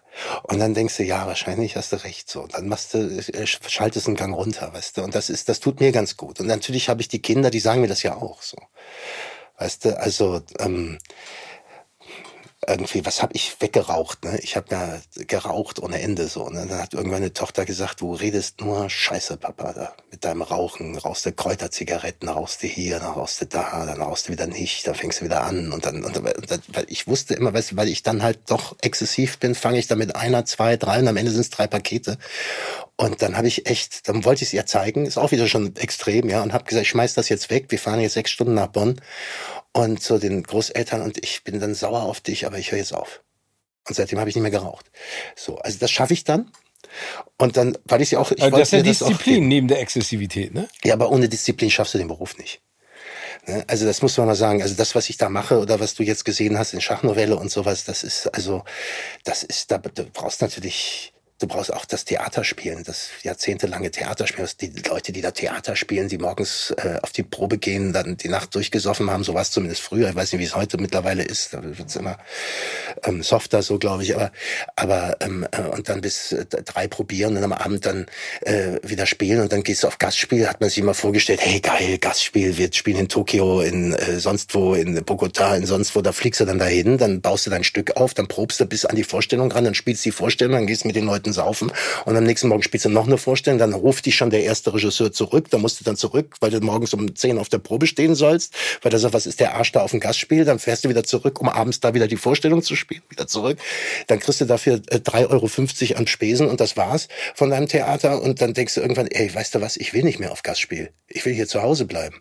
So und das, also das, das, das, das braucht eine unglaubliche Disziplin. Die Leute, die den Beruf, glaube ich, gut machen, alle, würde ich mal sagen, die das, äh, die das, äh, in welchen Formaten auch immer, die brauchen Disziplin. Das kannst du nicht, das geht sonst nicht. Aber wie ist das denn vereinbar auch mit, also ich finde es ja so toll, dass du sagst, wenn ich die Zeit habe, dann verbringe ich die auch mit den Menschen, die mir lieb sind. Ne? Also mit deinen Kindern und mit den Menschen, die in deinem unmittelbaren Umfeld dir einfach alles bedeuten, die dir auch vielleicht mal zwischendurch sagen, hör mal zu, jetzt machen wir ein bisschen Ruhe. Also äh, sind, würdest du sagen, das sind zwei unterschiedliche Olivers? Ähm, nein. Nein, es ist, ich, ich bin ja nur, weißt du was, auch beim Spiel beleuchte ich ja nur einen Teil meiner selbst, ein bisschen stärker. So. Und privat beleuchte ich halt einen anderen Teil.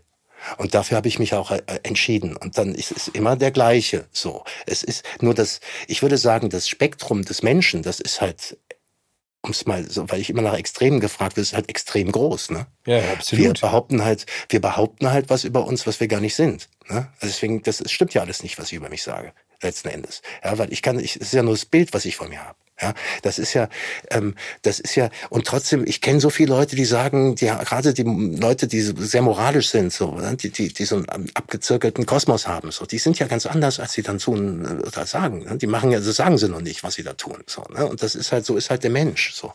Und ich, ich ähm, habe halt einen Beruf, wo ich ganz viele Extreme auch beleuchten kann.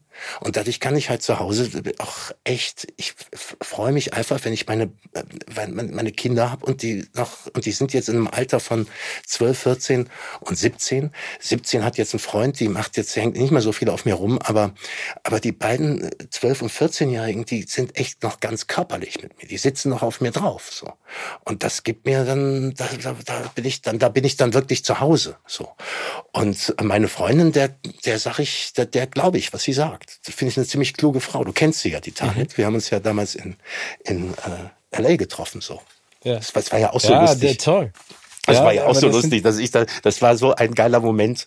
Äh, erstes Mal Oscar fliege nach, nach, äh, mit ihr nach San Francisco und ich dachte so geil, die kommt jetzt auch noch mit.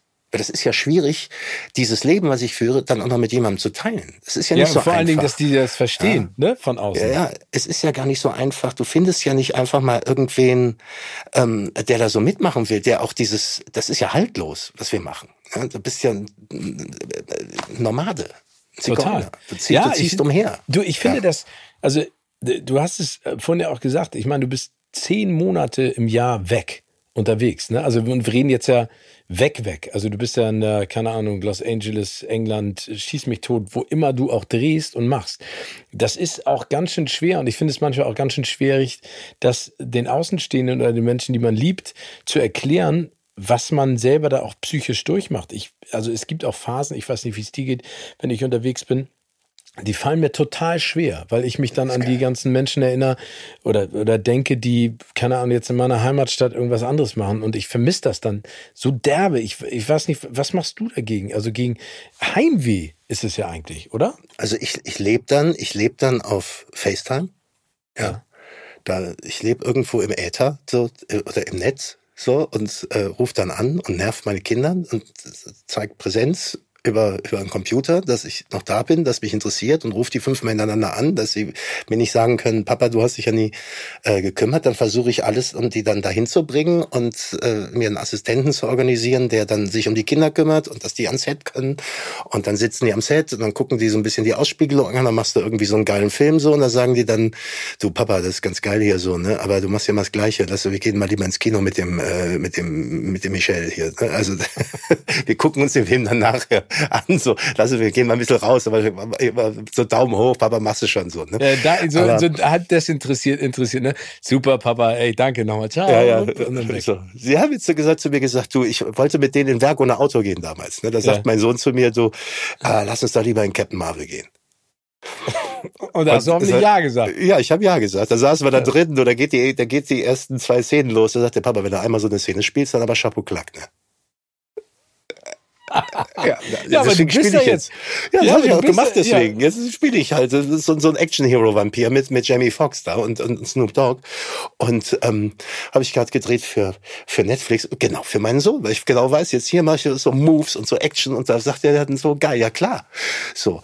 Aber ich, natürlich vermisst du die. Ohne Ende. Und äh, natürlich ist das Leben die Leute stellen sich das immer so vor, ne? Also die stellen sich so vor, ähm, worauf sind die Leute neidisch, wenn du Schauspieler bist? Auf dem Applaus? Und Applaus ist eigentlich so nach dem Applaus oder vorm Applaus ist nach dem Applaus ähm, oder nach dem Applaus ist vor dem Spiel, nach dem Spiel ist vor dem Spiel. Ähm, deine Probleme sind ja die gleichen. Mhm. Es ändert sich ja nichts. Die, die, Leute klatschen und dann denkst du ja geil so, aber danach ist ja, ist ja alles gleich. Es hat sich ja nichts geändert. Du musst ja trotzdem irgendwie den Strafzettel bezahlen und irgendwie mit, mit, hast du mit der Freundin Stress und, und, und mit der Mama und so. Ist ja egal, es ist ja alles das Gleiche, ja.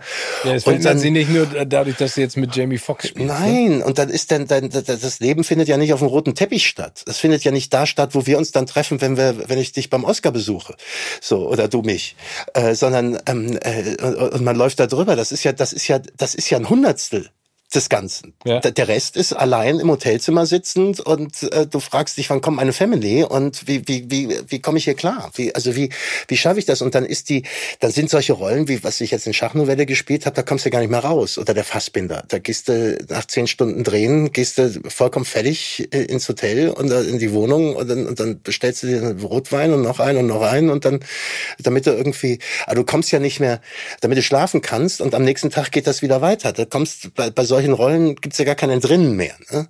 Da ist dann gut, wenn du jemanden hast, der, ähm, äh, der das versteht, der dann neben dir ist und sagt, komm, jetzt ähm, kann man gehen wir mal dahin oder machen was anderes oder so. Ne? Und das ist halt mit der Tanit schön. Das ist wirklich die reist gerne und die kommt gerne mit mir mit und es ist gar nicht einfach, jemanden zu finden, der das macht. der mit dir durch die Gegend reist. Und der, der, der aber nicht. Wie, aber wie schaltest du das denn ab? Also, weil, weil du hast mal gesagt, dass ähm, das ja nicht nur physisch ist, deine Schauspielerei, sondern auch sehr viel Psyche, logischerweise. Ne? Also das geistiges Training, um dich in eine Rolle reinzufinden, auch das A und O ist, um, um das äh, durchziehen zu können. Wie schaltest du denn dann ab? Also ist das für Geht dich ganz nicht. einfach? Gar nicht. Gar nicht. Nein, du kannst gar nicht abschalten. Du kannst, weißt du, wie das ist, wenn jetzt, äh, du, du schaltest an und schaltest am letzten Drehtag ab. So würde ich das beschreiben. Und ich bereite mich ja mittlerweile auch gar nicht mehr vor. Ja, ähm, äh, der Lars Eidinger, der hat mal gesagt, der, der, der hat sich doch gar nicht vorbereitet. Das glaube ich dem nicht so. Ne? Aber auf den, auf den Hitler habe ich damals extrem vorbereitet. Da habe ich mir ohne Ende Zeug reingetan. Ne? Und diese ganzen, weil ich auch, das war meine erste große Rolle. Aber jetzt mittlerweile es ist wie wenn du dir ein Auto kaufen willst und sagst, ich kaufe mir einen Toyota oder einen, äh, einen neuen Mercedes oder whatever. Jetzt kann ich kann nicht alle Marken jetzt nennen, aber so und jetzt und jetzt bist du oder ich will mir einen alten Porsche kaufen so und jetzt gehst du durch die Stadt und auf einmal fahren nur noch diese Autos rum. Du siehst da einen nach dem anderen, mhm. weil du fokussierst, weil du in dem Moment fokussierst auf etwas Bestimmtes, ja und das alles ins Verhältnis setzt zu dem, was du zu deinem Wollen. Und genau das passiert quasi, wenn ich eine Rolle annehme und dann weiß jetzt nähert sich der Tag des ersten Drehtages so, dann ist, ich ziehe schon alles, was um mich herum ist, beziehe ich darauf, auch wenn ich mich nicht aktiv mit dem Text darauf vorbereite. Aber mein Geist, der fängt schon alles an, ähm, äh, äh in, hinsichtlich der Rolle zu denken, wahrzunehmen, anders wahrzunehmen. Da stehe ich, ich, ich spiele jetzt den Hamburger Säuremörder. Ne? mhm. der, den Säurefassmörder, der gesagt hat, du, das ist ja, ähm, es wird ja alles vollkommen falsch dargestellt in den Medien, bin ja gar kein Säurefassmörder, habt ihr ja nur in Säure entsorgt. Ihr habt ja nicht umgebracht mit der Säure. So. Und ähm, auch, auch eine interessante Sichtweise der Dinge. Ja, ne? der hat, ja, und der, der hat wirklich, wir lehnen die Geschichte da an den an, ne? Und ähm, wir lehnen das an den an, aber der hat einfach wahnsinnige Geschichten erzählt, der Typ. Unglaubliche Geschichten. Nein, durfte ich nicht treffen. Ach so, okay. So, ja, weil, weil äh, rechtlich so. Ne? Ich hatte mal Angst, dass der dich jetzt verklagt oder sowas. Also lehnt man eine Geschichte dann daran an. können wir halt in Deutschland nicht so machen wie die Amis, die dann sagen JFK. Wir zählen halt unsere Based These, on a true so. story, ne? Ja, based on a true story ist in Deutschland schwierig. Ne? Ja. Also muss das, muss das dann entfernen. So, aber dann, aber pass auf, wenn da stehst du so und dann denkst du ja, der hat jetzt Frauen zerhackstückt äh, und und jetzt stehe ich plötzlich beim Metzger, ne? Und es wird mir so eklig. Weil ich mich dann frage, wo ist denn jetzt der Unterschied? Ob ich dem, dem Kalb, dem Schwein äh, die Haxe abhacke und das da jetzt in der Auslage liegt, so das Fleisch, so, das ist der Metzger. Anerkannter Beruf bei uns, ne? Schöne rote Backchen, hat der, schöne rote Bäckchen, immer keine Falte im Gesicht, das ist der Metzger und sagt, das Fleisch kriege ich daher und daher und daher. Und wo ist jetzt, und das ist halt das Interessante an dem Beruf, das ist ja nur ein Zentimeter weg von der Normalität, bist in der Barbarei. Ja? Und da sagst du, was ist jetzt der Unterschied, dass ich dem, wir können also dem Kälbern, den Schweinen, dem Rinder, den können wir durchs Rückgrat hacken und rumsägen und dann dem macht's noch, dann kriegst du noch Speichelfluss, wenn du da hinguckst und dir das Entrecote anguckst, zum, äh, wenn ich mir jetzt vorstelle, wie der der Frau das Bein abgesägt hat. Ja, aber das ist dann halt Dinge, die stelle ich mir dann vor. Und dann denke ich, bei dem hat halt diese, da, da merke ich dann, wie unsere Zivilisation, was das für ein schmaler Grad ist. Und eigentlich ist das, was mein Beruf, den ich mache, der ist, der ist eigentlich das Darstellbare ist, man muss darstellen, dieses Hangeln des Menschen an diesem, an dieser ganz schmalen Linie der Zivilisation, die uns vom, vom, vom Barbaren trennt. Ne? Und da hangeln wir uns alle dran und versuchen dem irgendwie zu genügen und versuchen uns irgendwie auf diesem schmalen Grad der Normalität entlang zu hangeln, um, um nicht wahnsinnig zu werden und nicht in die Barbarei zu verfallen. Und ähm, äh, und das eigentlich ist das, was wir darstellen müssen als Schauspieler, ist das, ähm, das Versagen des Menschen eigentlich daran, äh, an, an diesem schmalen Grad. Okay, also dieser, dieser Sturz in den Abgrund sozusagen der Menschen. Ja, ja, ja, klar. Ja, ja, klar, weil das sind ja die Geschichten. Das sind ja, die großen Geschichten sind ja immer, das ist Macbeth, der anfängt zu töten und dann den ersten Mord macht und dann äh, irgendwie am Ende nur noch einen Mord nach dem anderen macht, weil er will ja den, äh, den ursprünglichen Mord wieder rückgängig machen, so, ne? Also ja, muss er ich mal meine, überleg dir zum Beispiel mal die Grimmschen Märchen oder auch Hans Christian Andersen, die Brutalität, also sind im ja. Original, Ja, furchtbar. die sind grauenhaft. furchtbar. Die sind ja das, ich meine, das muss man sich auch mal fragen. Also auch, auch Willem Busch und so. Also was die uns da noch großgezogen haben, das ist Max auch, und Moritz, Das ey. ist auch hart, ey. Max und Moritz werden am Ende zermahlen. Ja, ja. Das, das waren ja die Rebels, das sind ja die Outlaws. der das, sind ja, das sind ja die, das ist der schwarze Block der Gesellschaft da. Der wird, der, Der schwarze Block. Stimmt. am Ende zermahlen, ja, und den zermahlen sie dann. Und dann kommt er, am Ende wird er von den, werden die von den Vögeln weggepickt, Ja, ne? genau. oder von den Hühnern, die sie Von am Anfang zermahlen haben, so, ne? Aber der Mensch ist halt eine Bestie. Ja, das und das und da ist halt und ich habe halt mich, ähm, also mein Beruf ist eigentlich, ich möchte privat halte ich mich gern am Tisch auf mit äh, mit den Leben und den glaube ich auch. Und die Bestie spielst du drumrum so. Dieses dieses Versagen auch dieses und das ist halt wir sind halt nicht perfekt. Und äh, wir rutschen halt ganz ganz schnell ab. Und der schmale Grat ist halt das ist echt echt ein Aber es ist doch schön, wenn du den da ausleben kannst, oder? absolut das ist das Wenn du Rollenspiel nicht im echten mir. Leben diesen schmalen Grad Nein, nein, nein, nein, das ist total schön. Ich, ich lerne da was und es macht mir auch mehr Empathie für, für gewisse Figuren. So ein Fassbinder, weißt du, der war mir auch ein bisschen eklig am Anfang. So, und, aber ich habe wahnsinnig viel Empathie für den gefunden. Ich meine, ist überhaupt Aber toll, dass Wahnsinn, wir ja, aber dieses Fassbinder Enfant terrible ist ja auch, auch ein Wahnsinn. Also, wie gesagt, die, also Schachnovelle, Enfant terrible, also das sind ja, er ist wieder da. Du spielst das mit einer, so, also ich finde mit einer Wahnsinnsleichtigkeit, auch wenn ich merke, finde ich, wie, also das interpretiere ich jetzt rein, ich will mir das gar nicht anmaßen, wie, wie du physisch und psychisch da auch gefordert wirst, aber trotzdem hat es eine solche Leichtigkeit und Power, ich bewundere das einfach. Welche Rolle würdest du denn sagen, also jetzt, du hast Day Shift, hast du gerade gesprochen, das ist hier ähm, Jamie Foxx, äh, Dave, äh, Dave Franco, fantastische Tierwesen, würde ich dich auch gleich gerne nachzufragen, aber welche Rolle ist die Rolle, die dir sozusagen diesen Sprung auch auf die internationale Bühne bereitet? Ist es Dark oder ist es Ja. erst wieder da? Nee, es war schon dark. Er ist wieder da, wurde wahrgenommen, so, auch international, aber man wusste ja, da hast man mich ja nicht erkannt. Du wusstest ja quasi, ich, ich, es kommt dazu, ich bin jetzt ein Schauspieler, der, der, der ich habe zwar ein sehr wiedererkennbares Gesicht, ne? Das, also wenn du das einmal gesehen hast, das kam halt bei Dark am meisten. Und auch bei, äh, den du gesehen hast, wo wir uns zum ersten Mal getroffen haben, äh, bei, bei Werk ohne Autor. Ja. Die Rolle wurde schon sehr wahrgenommen, so, ne? Und, ähm, und dann kam Dark, und dann kam auch ähm, äh, das rosa Kaninchen. Okay. Und im rosa Kaninchen spiele ich ja eine sehr empathische Figur, diesen Vater. Der berührt mich auch wahnsinnig. Ne? Also das mit dem kleinen jüdischen Mädchen diese Reise zu machen und der, der Flucht, die beschrieben wird von dem kleinen jüdischen Mädchen, eigentlich als also von der älteren Judith Kerdern, als äh, eine durchweg positive Erfahrung, weil sie halt so nah mit ihrem, ihrer Familie zusammengekommen ist. Und das rührt mich wahnsinnig. Das sind halt alles Rollen. Jetzt auch die, die Schachnovelle, die ähm, äh, sich mit so einem gewissen, mit dem Thema äh, befassen, so dass mich auch äh, weiter befasst, was wir auch weiter tragen müssen als Deutsche. Ne? Das ist halt etwas, was äh, das hört halt nicht auf. Man kann halt nicht sagen, das hört halt auf. Das hört halt nicht auf. So und das äh, ist auch immer weiter weiter hochzuhalten und der Antisemitismus wächst immer wieder und da muss man halt das ist, das ist halt, sehe ich so als geschichtliche Überlieferung, dass wir uns dem auch widmen sollen. Das suche ich auch in den Rollen so. Und das zusammen mit Dark hat dann, und vor allem Dark, war dann, äh, äh, ist so ein internationaler Wiedererkennungswert äh, entstanden. Und jetzt, wo ich in Atlanta gedreht habe, ist, ist immer noch für mich äh, Wahnsinn, dann äh, sitzt dann da und dann bleiben die Leute stehen und wollen was. Und dann denkst du immer, die wollen einen Weg, sagst, ich bin nicht von hier. Und dann sagen die, nee, du bist doch der Dix. Da bist du der, der Ulrich from Dark. So. Und das passiert halt überall. Das passiert dann in Rom, wo ich jetzt gedreht habe. Das musste ich teilweise gar nicht mehr bezahlen, weil die auch wissen, dass ich im Restaurant so, weißt du, dann, äh, wenn du in Trastevere dann durch Rom läufst, die wissen, dass ich zweite Generation Exilitaliener bin, der in, der die, ähm, äh, der die, äh, die, die internationale Küche, die, die italienische Küche gebracht hat nach Deutschland. Eigentlich war mein Vater ein Wirtschaftsflüchtling in der Mitte der 60er, ja. Der, der, der meine Mutter da kennengelernt. Und das ist dann dieser nationale, äh, sagen wir, Stolz äh, auf dich? Als, ja, die äh, kennen, ja, okay. die kennen den Namen, da gibt's den nationalen Stolz, das gibt's tatsächlich, ja. Ich hatte damit, äh, ich hatte so ein Event gemacht für Ferrari und dann haben die mir, haben die mir ein Ferrari dahingestellt nach Rom, ja. Weil ich gesagt habe, ich würde so gerne in das Bergdorf. Ich komme nächstes Mal mit nach Rom, ey.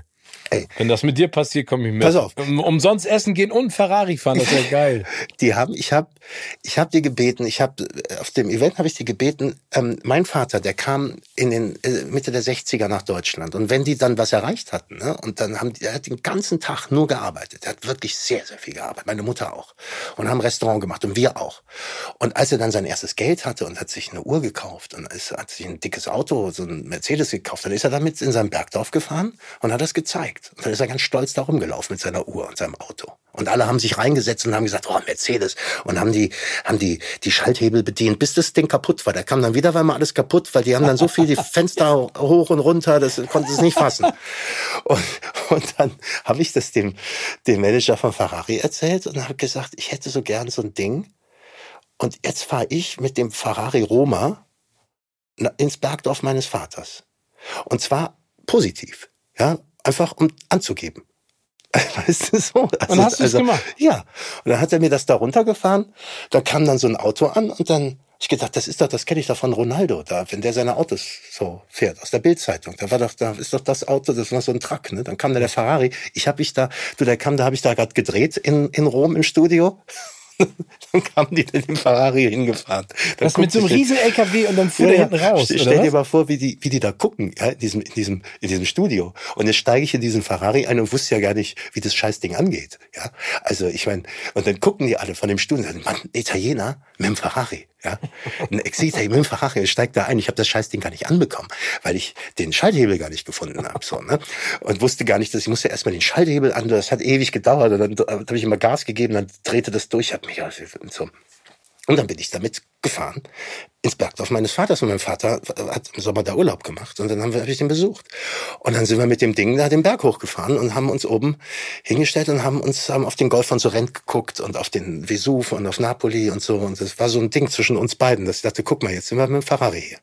Aber das stimmt das, dass dein Vater immer früher gefragt hat, was verdienst du? Ja. Und dann hat er gesagt, wenn du so viel verdienst, dann kannst du bei mir Pizza backen, da verdienst du mehr. Ja, das war, das war beim Theater zusammen. Das ist Aber das war doch bestimmt, in der Kunst. Das war, der war doch bestimmt super stolz auch auf dich, oder? Jetzt ist er super stolz auf mich. Damals fand er immer das also Unsinn, was ich da noch mache. So. Aber er fand, er, er, hat gemerkt, ich mag das so. Du, aber äh, um die Geschichte mit dem Verein zu Ende zu bringen, ja. wir fahren also dann runter am zweiten Tag, dann haben die alle, du, da steigst du da aus, da applaudieren die. Weil ja, die wissen, das ist doch geil, wieder. genauso muss es ja? doch auch sein. Und das war so lustig und dass das positiv besetzt ist und nicht negativ, sondern dass man einfach sagt, das einmal kurz da mal einmal diesen Moment zu haben, so ja, das war schon, das war schon richtig, richtig lustig, so, das, weil man was ja, erreichen aber ich meine, am Ende, aber am Ende ist es doch so egal, was man macht. Am Ende will man doch auch Anerkennung, sag ich mal, von den Menschen, die man liebt. Also, also logischerweise auch deinem Vater, oder? Ja, das war für uns beide war das herrlich und der äh, die Anerkennung habe ich jetzt auch, ja. Das ist auch. Aber erzähl mal. Wenn der mir nicht gesagt hätte, ich habe dem gesagt, ich bin jetzt Schauspieler. Ne? Ich werde, ich bin in Berlin, haben die mich angenommen auf der Schauspielschule von von tausend Leuten, neun Leute. Hat er gesagt, du Arschloch, von mir kriegst du keine Pfennig. Keine Pfennig. Keine Pfennig. Okay. Ja, weil der wollte, dass ich seinen Laden übernehme. Und ich weiß nicht, was aus mir geworden wäre, wenn ich jemanden gehabt hätte, der gesagt hat, klar, mach doch deine Schauspielausbildung, Dings ist doch kein Problem. So, das heißt, ich musste ja damit, ich musste mich, ich musste das wirklich wollen. Ich musste damit dann auch mein Geld verdienen. Das habe ich auch relativ schnell gemacht dann. Und ich habe, die haben mich in Berlin auf der Schauspielschule, war ich in der WG, dann war unten ist einer, der hat in der Kneipe gearbeitet, ist einer ausgefallen, habe ich der Barmer ausgeholfen, dann hat er gleich gesagt, ja mach doch hier, kannst du jede Nacht. Da habe ich gesagt, nee, ich will jetzt, ich habe das schon 15 Jahre gemacht, Gastronomie, ich will jetzt Schauspieler Du willst raus werden. in die Welt und ich will raus. Ich will nicht, dann bleib ich da hängen. Da gehe ich dann nächsten Morgen nicht mehr zur Schauspielschule, weil ich müde bin. So. Und mach das Gastroleben, das kenne ich ja. Aber bist du denn also erzähl mal ganz kurz, wie, wie ist das denn mit äh, Fantastische Tierwesen entstanden und mit Dayshift? Also kam die auf dich zu und dann stehst du auf einmal neben Jamie, äh, Jamie Foxx oder äh, und denkst du, oh, ja, das ist ganz normal? Ja, ja, wie ist das jetzt entstanden? Ich weiß selber nicht genau. Ich habe halt, ich habe, wie gesagt, ich habe, ähm, ich habe äh, das rosa-rote Kaninchen gedreht. Das war Warner und auf einmal rufen die an. Wer ist? Da ruft Warner aus England an und sagt, wir brauchen einen Deutschen. Ähm, ähm, äh, so, wer ist denn gerade hier der Deutsche bei euch? Und dann sagen die dem ein paar Namen und dann schreib, schickst ein Tape hin. Dann habe ich ein Tape hingeschickt und es hat ihn gefallen. Dann rief mich am nächsten Tag, einen Tag später, rief mich äh, David Yates an, der die letzten fünf Harry Potter gedreht hat und die und die äh, und die fantastischen Tierwesen. Dann habe ich gesagt, ich möchte ihn per Video sehen, ich will, sie sehen die Leute. Und dann war ich gerade in der Schweiz im Lockdown, ja, und da hat der hat er gesagt, du, ähm, das hat mir gefallen, ich will, das, das, du machst das, du rockst das. Und, ähm, und dann habe ich da, bin ich da hingeflogen. Wahnsinn, bin ich da hingeflogen. Und ähm, dann habe ich da fünf Monate gedreht. War irre. Ja. Und da stehst du halt mit, das war geil. Ich meine, da stehst plötzlich, stehst du dann mit Jude Law und mit Mats Mikkelsen und Eddie Redmayne und äh, Ezra Miller am Set und denkst du, wie cool. Gehen, denkst du, wie cool. Und die gehen davon ja, aber aus, am Ende kochen sie auch nur mit Wasser, oder? Also das die spielen alle nur mit Wasser. Die spielen alle nur ja. mit Wasser. Aber die haben alle, aber das Schöne ist zu sehen, dass auch auf dem, auf der Ebene, sie haben alle das gleiche Defizit. So, also was du, was, was du überhaupt haben musst, um überhaupt Schauspieler zu werden, ist, da muss ja irgendwas fehlen. Ja, sonst stellt man sich ja nicht auf eine Bühne und lässt sich von anderen anschauen. Das ist ja, da muss ja irgendwo ein Defizit existieren, ne? Sonst würde man den Beruf nicht machen. Und die haben alles Gleiche. Und das ist das Schöne zu sehen, dass die alle, aber sie wissen es alle. Es sind alles Leute, die wissen, ähm, hallo, hallo ich, hier, guck mich mal an, ich bin zu wenig gesehen worden und so. Und wenn du das dann irgendwann weißt, kannst du damit lustig sein und dann kannst du dann auch den Leuten sagen, na, was, auch, was war bei dir der Kindheit, so, so, so, ne? Aber ist das, ist das das Trauma aus deiner Kindheit, dass du ja, sozusagen der Aussätzige warst? Oder der, der, ja, schon. Der, also, dass man mich zumindest nicht da gesehen hat, wo ich bin, ne? oder wie ich mich gesehen habe, sondern dass sie mich immer, äh, ich habe mich auch immer so intellektuell vollkommen unterfordert äh, oder, oder unterschätzt, sagen wir mal so, ne? hat mich immer so unterschätzt. So. Und dann, so ich hatte aber, ich wollte halt nicht ein Technokrat werden, ich wollte halt Künstler werden. So. Und das war in der Zeit 80er, 90er, du Künstler, was willst du denn damit? Das ist doch Unsinn. Das ist doch Unsinn. Kannst kein Geld mit verdienen. Kannst du kein Wie Geld mit verdienen. Vater ne? dir immer klar gesagt hat. Ja, aber das ist ja auch so. Und für viele ist es ja auch so. Ne? Und ich kenne aber auch viele, die haben überhaupt kein Problem damit, dass sie nicht das große Geld verdienen. So, also das ist, die machen das einfach gerne. Und es ist halt schön, was zu tun. Mir war das mit dem Geld ehrlich gesagt, deswegen habe ich den Beruf auch nicht gemacht. Und ähm, ich habe das gemacht, weil ich was tun wollte, was mich befriedigt. Also wo ich forsche. Ich bin ja ein Forscher. Ich forsche am Menschen. Und das, das ist toll. Und darüber lerne ich Dinge über mich selber kennen.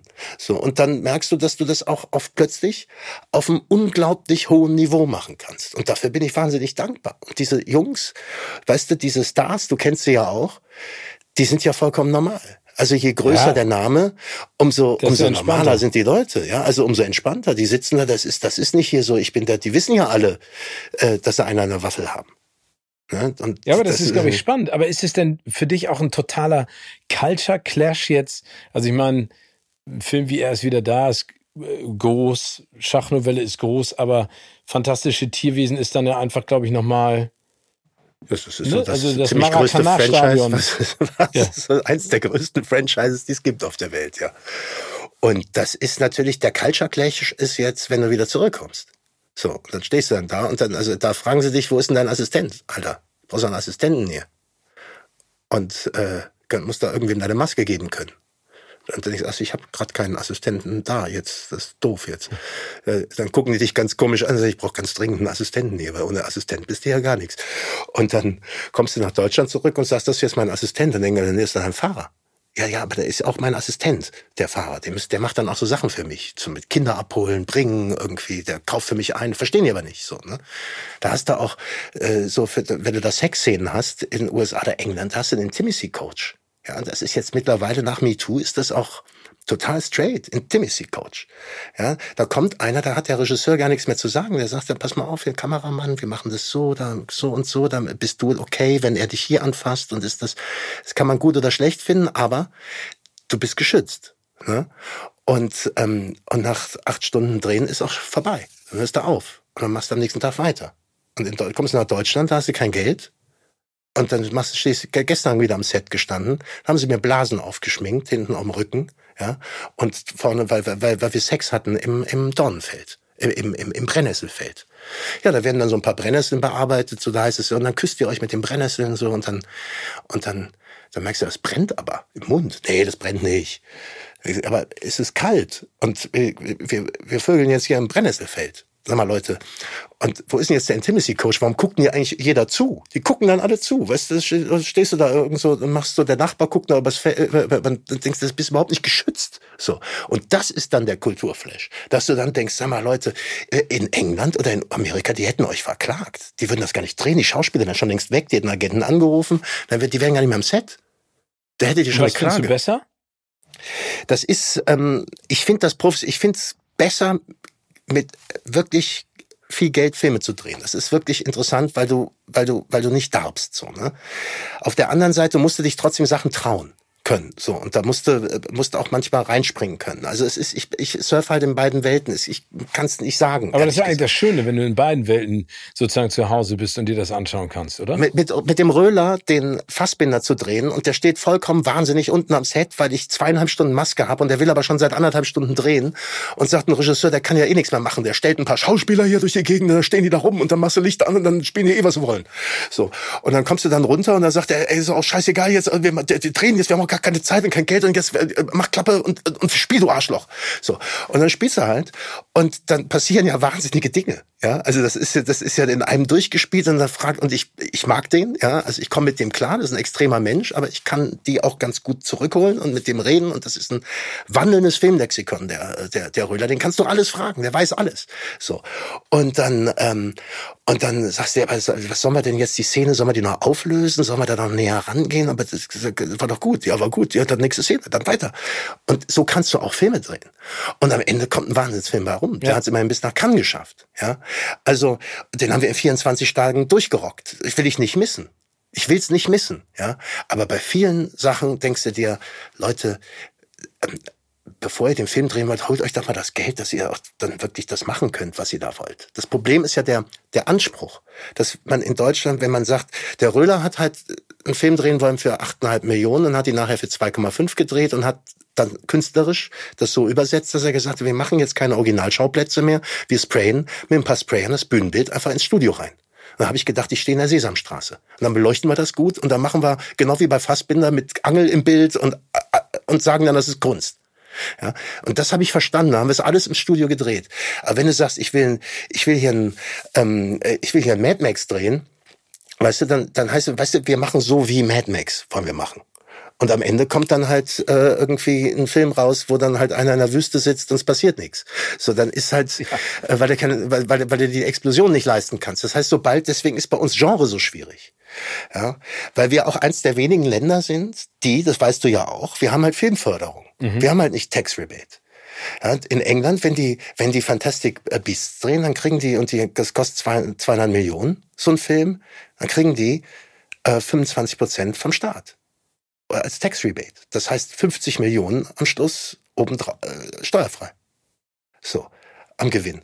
Das und das ist natürlich sexier, ne? Ja, und da kannst du halt große Filme drehen, die halt international dann äh, standhalten. Und ich weiß nicht, warum wir dieses System nicht haben. Hat nur Deutschland nicht. Ja, ich glaube, da muss noch eine Menge passieren, aber da habe ich mich auch schon des Öfteren mal in die Nässe gesetzt, äh, diese, de, das äh, Förder, Fördersystem des deutschen Films äh, vielleicht ein bisschen zu kritisieren, konstruktiv und zu sagen, dass man es modernisieren sollte und vor allen Dingen. Ja, in jedem Fall muss man es modernisieren. Ja, aber du man muss ja, es, in, ich, ich meine, äh, schlagt mich tot, ihr Förderer, ja, aber man muss es modernisieren.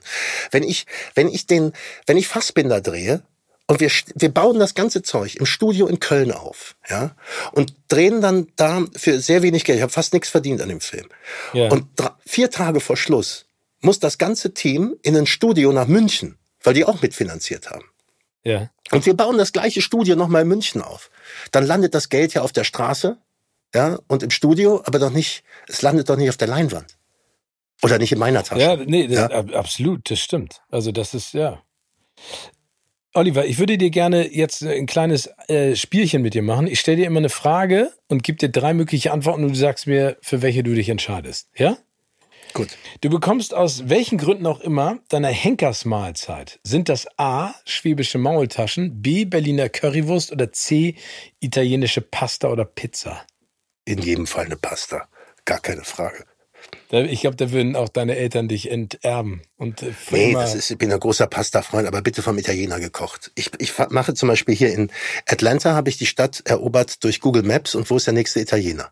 Weil ich mich in italienischen Restaurants zu Hause fühle. Also gehe ich zum nächsten Italiener, zum nächsten und frag auch, habt ihr auch wirklich einen Italiener in der Küche stehen? Es muss ein Italiener sein. Zeig mir den, wie heißt er? Der heißt Marco, dann möchte ich ihn kennenlernen.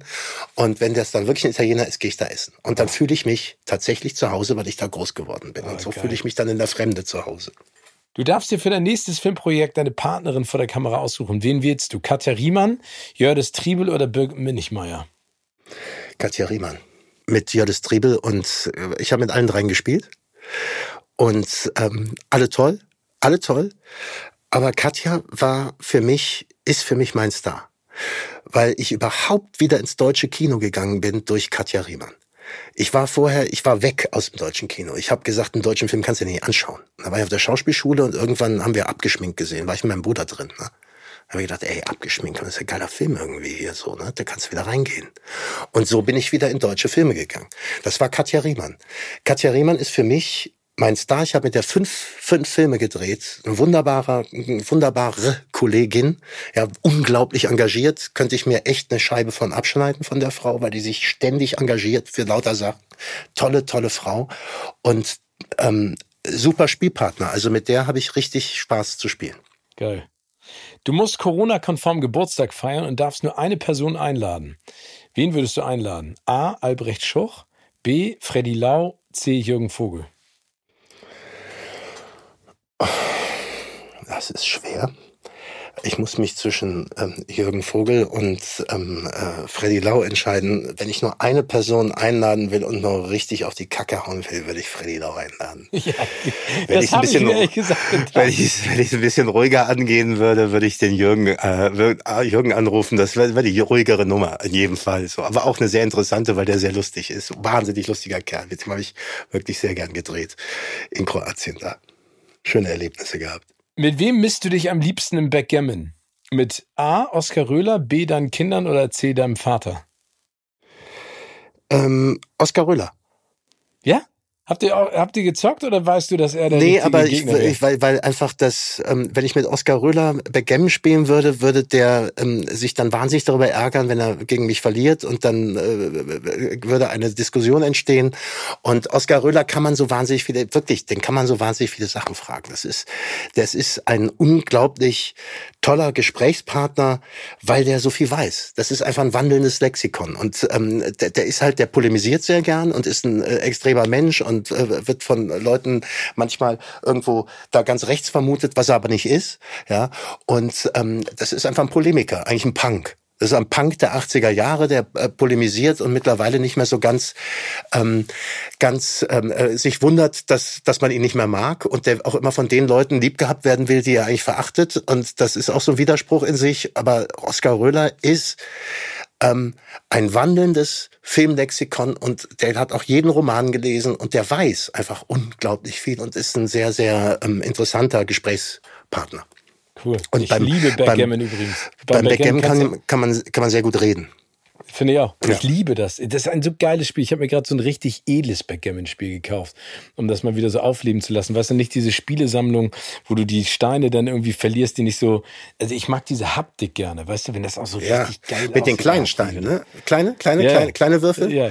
Ich, ich habe ja immer noch ähm, mal die, die Idee gehabt und will das auch nochmal machen, mit, mit dem Backgammon-Spiel den arabischen Raum zu bereisen. So, ähm, weißt du, und dann gehst du in so ein Café oder auch den israelischen oder sowas. Ja, also einfach da mal vielleicht nach Israel und dann fährst du dann da so dann da durch. Ich war noch nie in Israel und ich habe Freunde, tolles ähm, Land. Die die wollen mich, äh, die wollen, dass ich auch mal hinkomme und ich will das jetzt auch mal machen mit denen, da hinzufahren. Ne? Und ähm, und dann weiter zu reisen und das mit dem Backgammon-Spiel und dann machst du einen Dokumentarfilm darüber, in dem du dich in ein Café setzt und einfach das Backgammon aufschlägst. Ja, und dann die Gespräche, das ist eine total ja. geile Idee. Kann, kann ich da weißt dein du? Assistent sein? Ja, sehr gerne. Das können wir echt so, weißt du, ich, ich stelle mir so vor, wer dann, ich, weil es ist so, ich glaube, wenn man man stellt sich an so einen Tisch und dann setzt du dich ein und wartest, wer kommt denn jetzt? Und es wird sich irgendwann wer hinsetzen und der wird mit dir spielen. Und wer dann so kommt und mit was man äh, mit den Vorurteilen, mit denen man da so reingeht. Super. Ja, also du gehst ja mit vollkommen, wir sind alle vollkommen vorurteilbeladen. So. Ja. Und wenn und dann stehst du da und bist aber neu und fresh und kennst nix und dann guckt man ja sehr genau hin. Also da ist man ja froh, wenn einer kommt und dann hält man sich ja an dem anderen fest, der dann da kommt. Ne? Und äh, da will man, ist man ja offen plötzlich. Ja, es, es, es ist ja dann in dem Moment, wo du, wo du keinen Halt mehr hast, bist du ja ganz offen. Also als Überlebensprinzip eigentlich. Und das ist eigentlich ganz schön herauszufinden, was dann so passiert mit einem und mit dem anderen und welche Gespräche entstehen. Ja, vor allen Dingen auch je, jede Art von Ressentiment oder Vorurteil negierst du ja, indem du spielst, weil du ja all diese diese Problematiken sozusagen aufs Spielfeld projizierst. Weißt du, was ich meine? Da findet dann ja vielleicht der eigentliche, die eigentliche Auseinander, der eigentliche Kampf statt. Ne? Also, ja, das ist eine, ey, das ist eine geile Idee. Olli, das machen wir. Da, ja. Also bin ich sofort dabei, weil ich glaube, das, das ist total spannend. Und dann fährt man mit dem Bus überall fährt, hin. Fährt man mit oder mit der Bahn hin. oder kann oder mit, mit, so einem, mit so einem Spiel. Einer eine Kamera und ein Spieler und dann guckt man mal, was passiert. Also eigentlich, ich, ich glaube, das ist, äh, ist ein guter Film.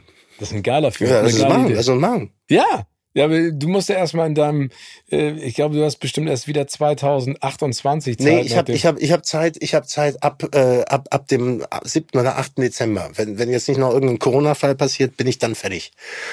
Und, Und dann für wie lange? Bis März bis März. Da Ey, geht's nach Mauritius. Ohne, also ganz im Ernst, Olli, ich, ich hau dich da an. Ich habe da so, ja, ich habe da ich so meine, das reicht das. Dann machen, machen wir in zwei, drei Wochen. Können wir da fahren? Ja. Ja, so. Musst du zwei Wochen fahren und dann, das haben wir ja, da haben wir ja dann, wie viel, wie viel Stunden sind äh, zwei Wochen Material? Haben wir ohne Ende, ohne Ende Stunden. Wir lassen das die ganze Zeit mitlaufen, dann auch schon im Flieger. Vielleicht kommen wir gar nicht nach Hause. Vielleicht bleiben wir ja, gleich. Da, da, ich glaube, da, da, hätten, da hätten einige was dagegen. Mein lieber Olli, ich habe eine letzte Frage noch an dich. Welcher Filmtitel passt aktuell perfekt zu deinem Leben? Welcher Filmtitel? Ich, mhm. ich, ich dachte, jetzt kommen drei. Nee, das ist eine, das ist eine kreative Abschlussfrage. Oh, jetzt. Also fiktional, fiktional oder, äh, oder äh, realitätsbasierend. The Good, the Bad and the Ugly. Könnte the, einer sein. Könnte einer sein. Fight Club könnte auch einer sein. Ist das für dich äh, Fight Club? Also ist, ist das Leben ein Kampf oder ein Genuss? Ja, beides. Beides, aber es ist in jedem Fall ein Kampf. Du kannst ja nicht genießen, wenn du vorher nicht gekämpft hast. Ne? Das stimmt. Du, Und vor allen Dingen weißt du es dann nicht zu schätzen. Du musst ja das Unglück, du musst ja das Unglück erfahren, um das Glück leben zu können. Also das, du, du, das, du kannst ja nicht dauerglücklich sein, das geht ja nicht. Aber das ist doch ein schöner Filmtitel. Du musst das Unglück erfahren, um das Glück leben zu können. So sieht's aus. Nehmen wir den so. Nehmen wir, nehmen wir ihn so hin. Oliver, es war, ich bin so happy, dass du endlich zugesagt hast und auch die Zeit gefunden hast, weil das war ein erhellendes Gespräch und ich glaube, wir könnten, ehrlich gesagt, und wir machen dann einen zweiten Teil draußen nochmal drei Stunden länger plaudern. Aber ja, das ja, machen wir ja bei unserer Backgammon-Doku. Das machen wir bei der Backgammon-Doku, ganz genau. Also nee, nee, ich kann mit dir gerne, gerne, gerne nochmal plaudern. Also das ist äh, sehr schön. Ich wünsche dir alles Gute, bleib gesund und munter und dreh fleißig so weiter und bitte erhalte dir diese Power, die du hast. Ich finde sie, und das wirklich, du, you blow my mind. Also das, was du da schauspielerisch machst, das, äh, ich, wie gesagt, du bist für mich der, der Mann, der Typ. Das ist unfassbar. Geil. Danke, Danke das freut mich. Großartig. Also Leute, geht in die Schachnovelle. Geht ins Kino. Auf jeden Fall. Auf je aber nicht nur in die Schachnovelle. Alles, was da kommt. Da kommt noch einiges. Oliver, viel Freude noch. Ähm, danke für deine Zeit und ich hoffe, es hat dir auch ein bisschen Spaß gemacht. Also es Total. Echt, wir haben jetzt 19 Minuten miteinander gesprochen und ich habe das Gefühl, ich bin noch nicht mal an den, an den Grund gekommen dessen, was ich dich alles fragen wollte. Aber das machen wir, wiederholen wir einfach.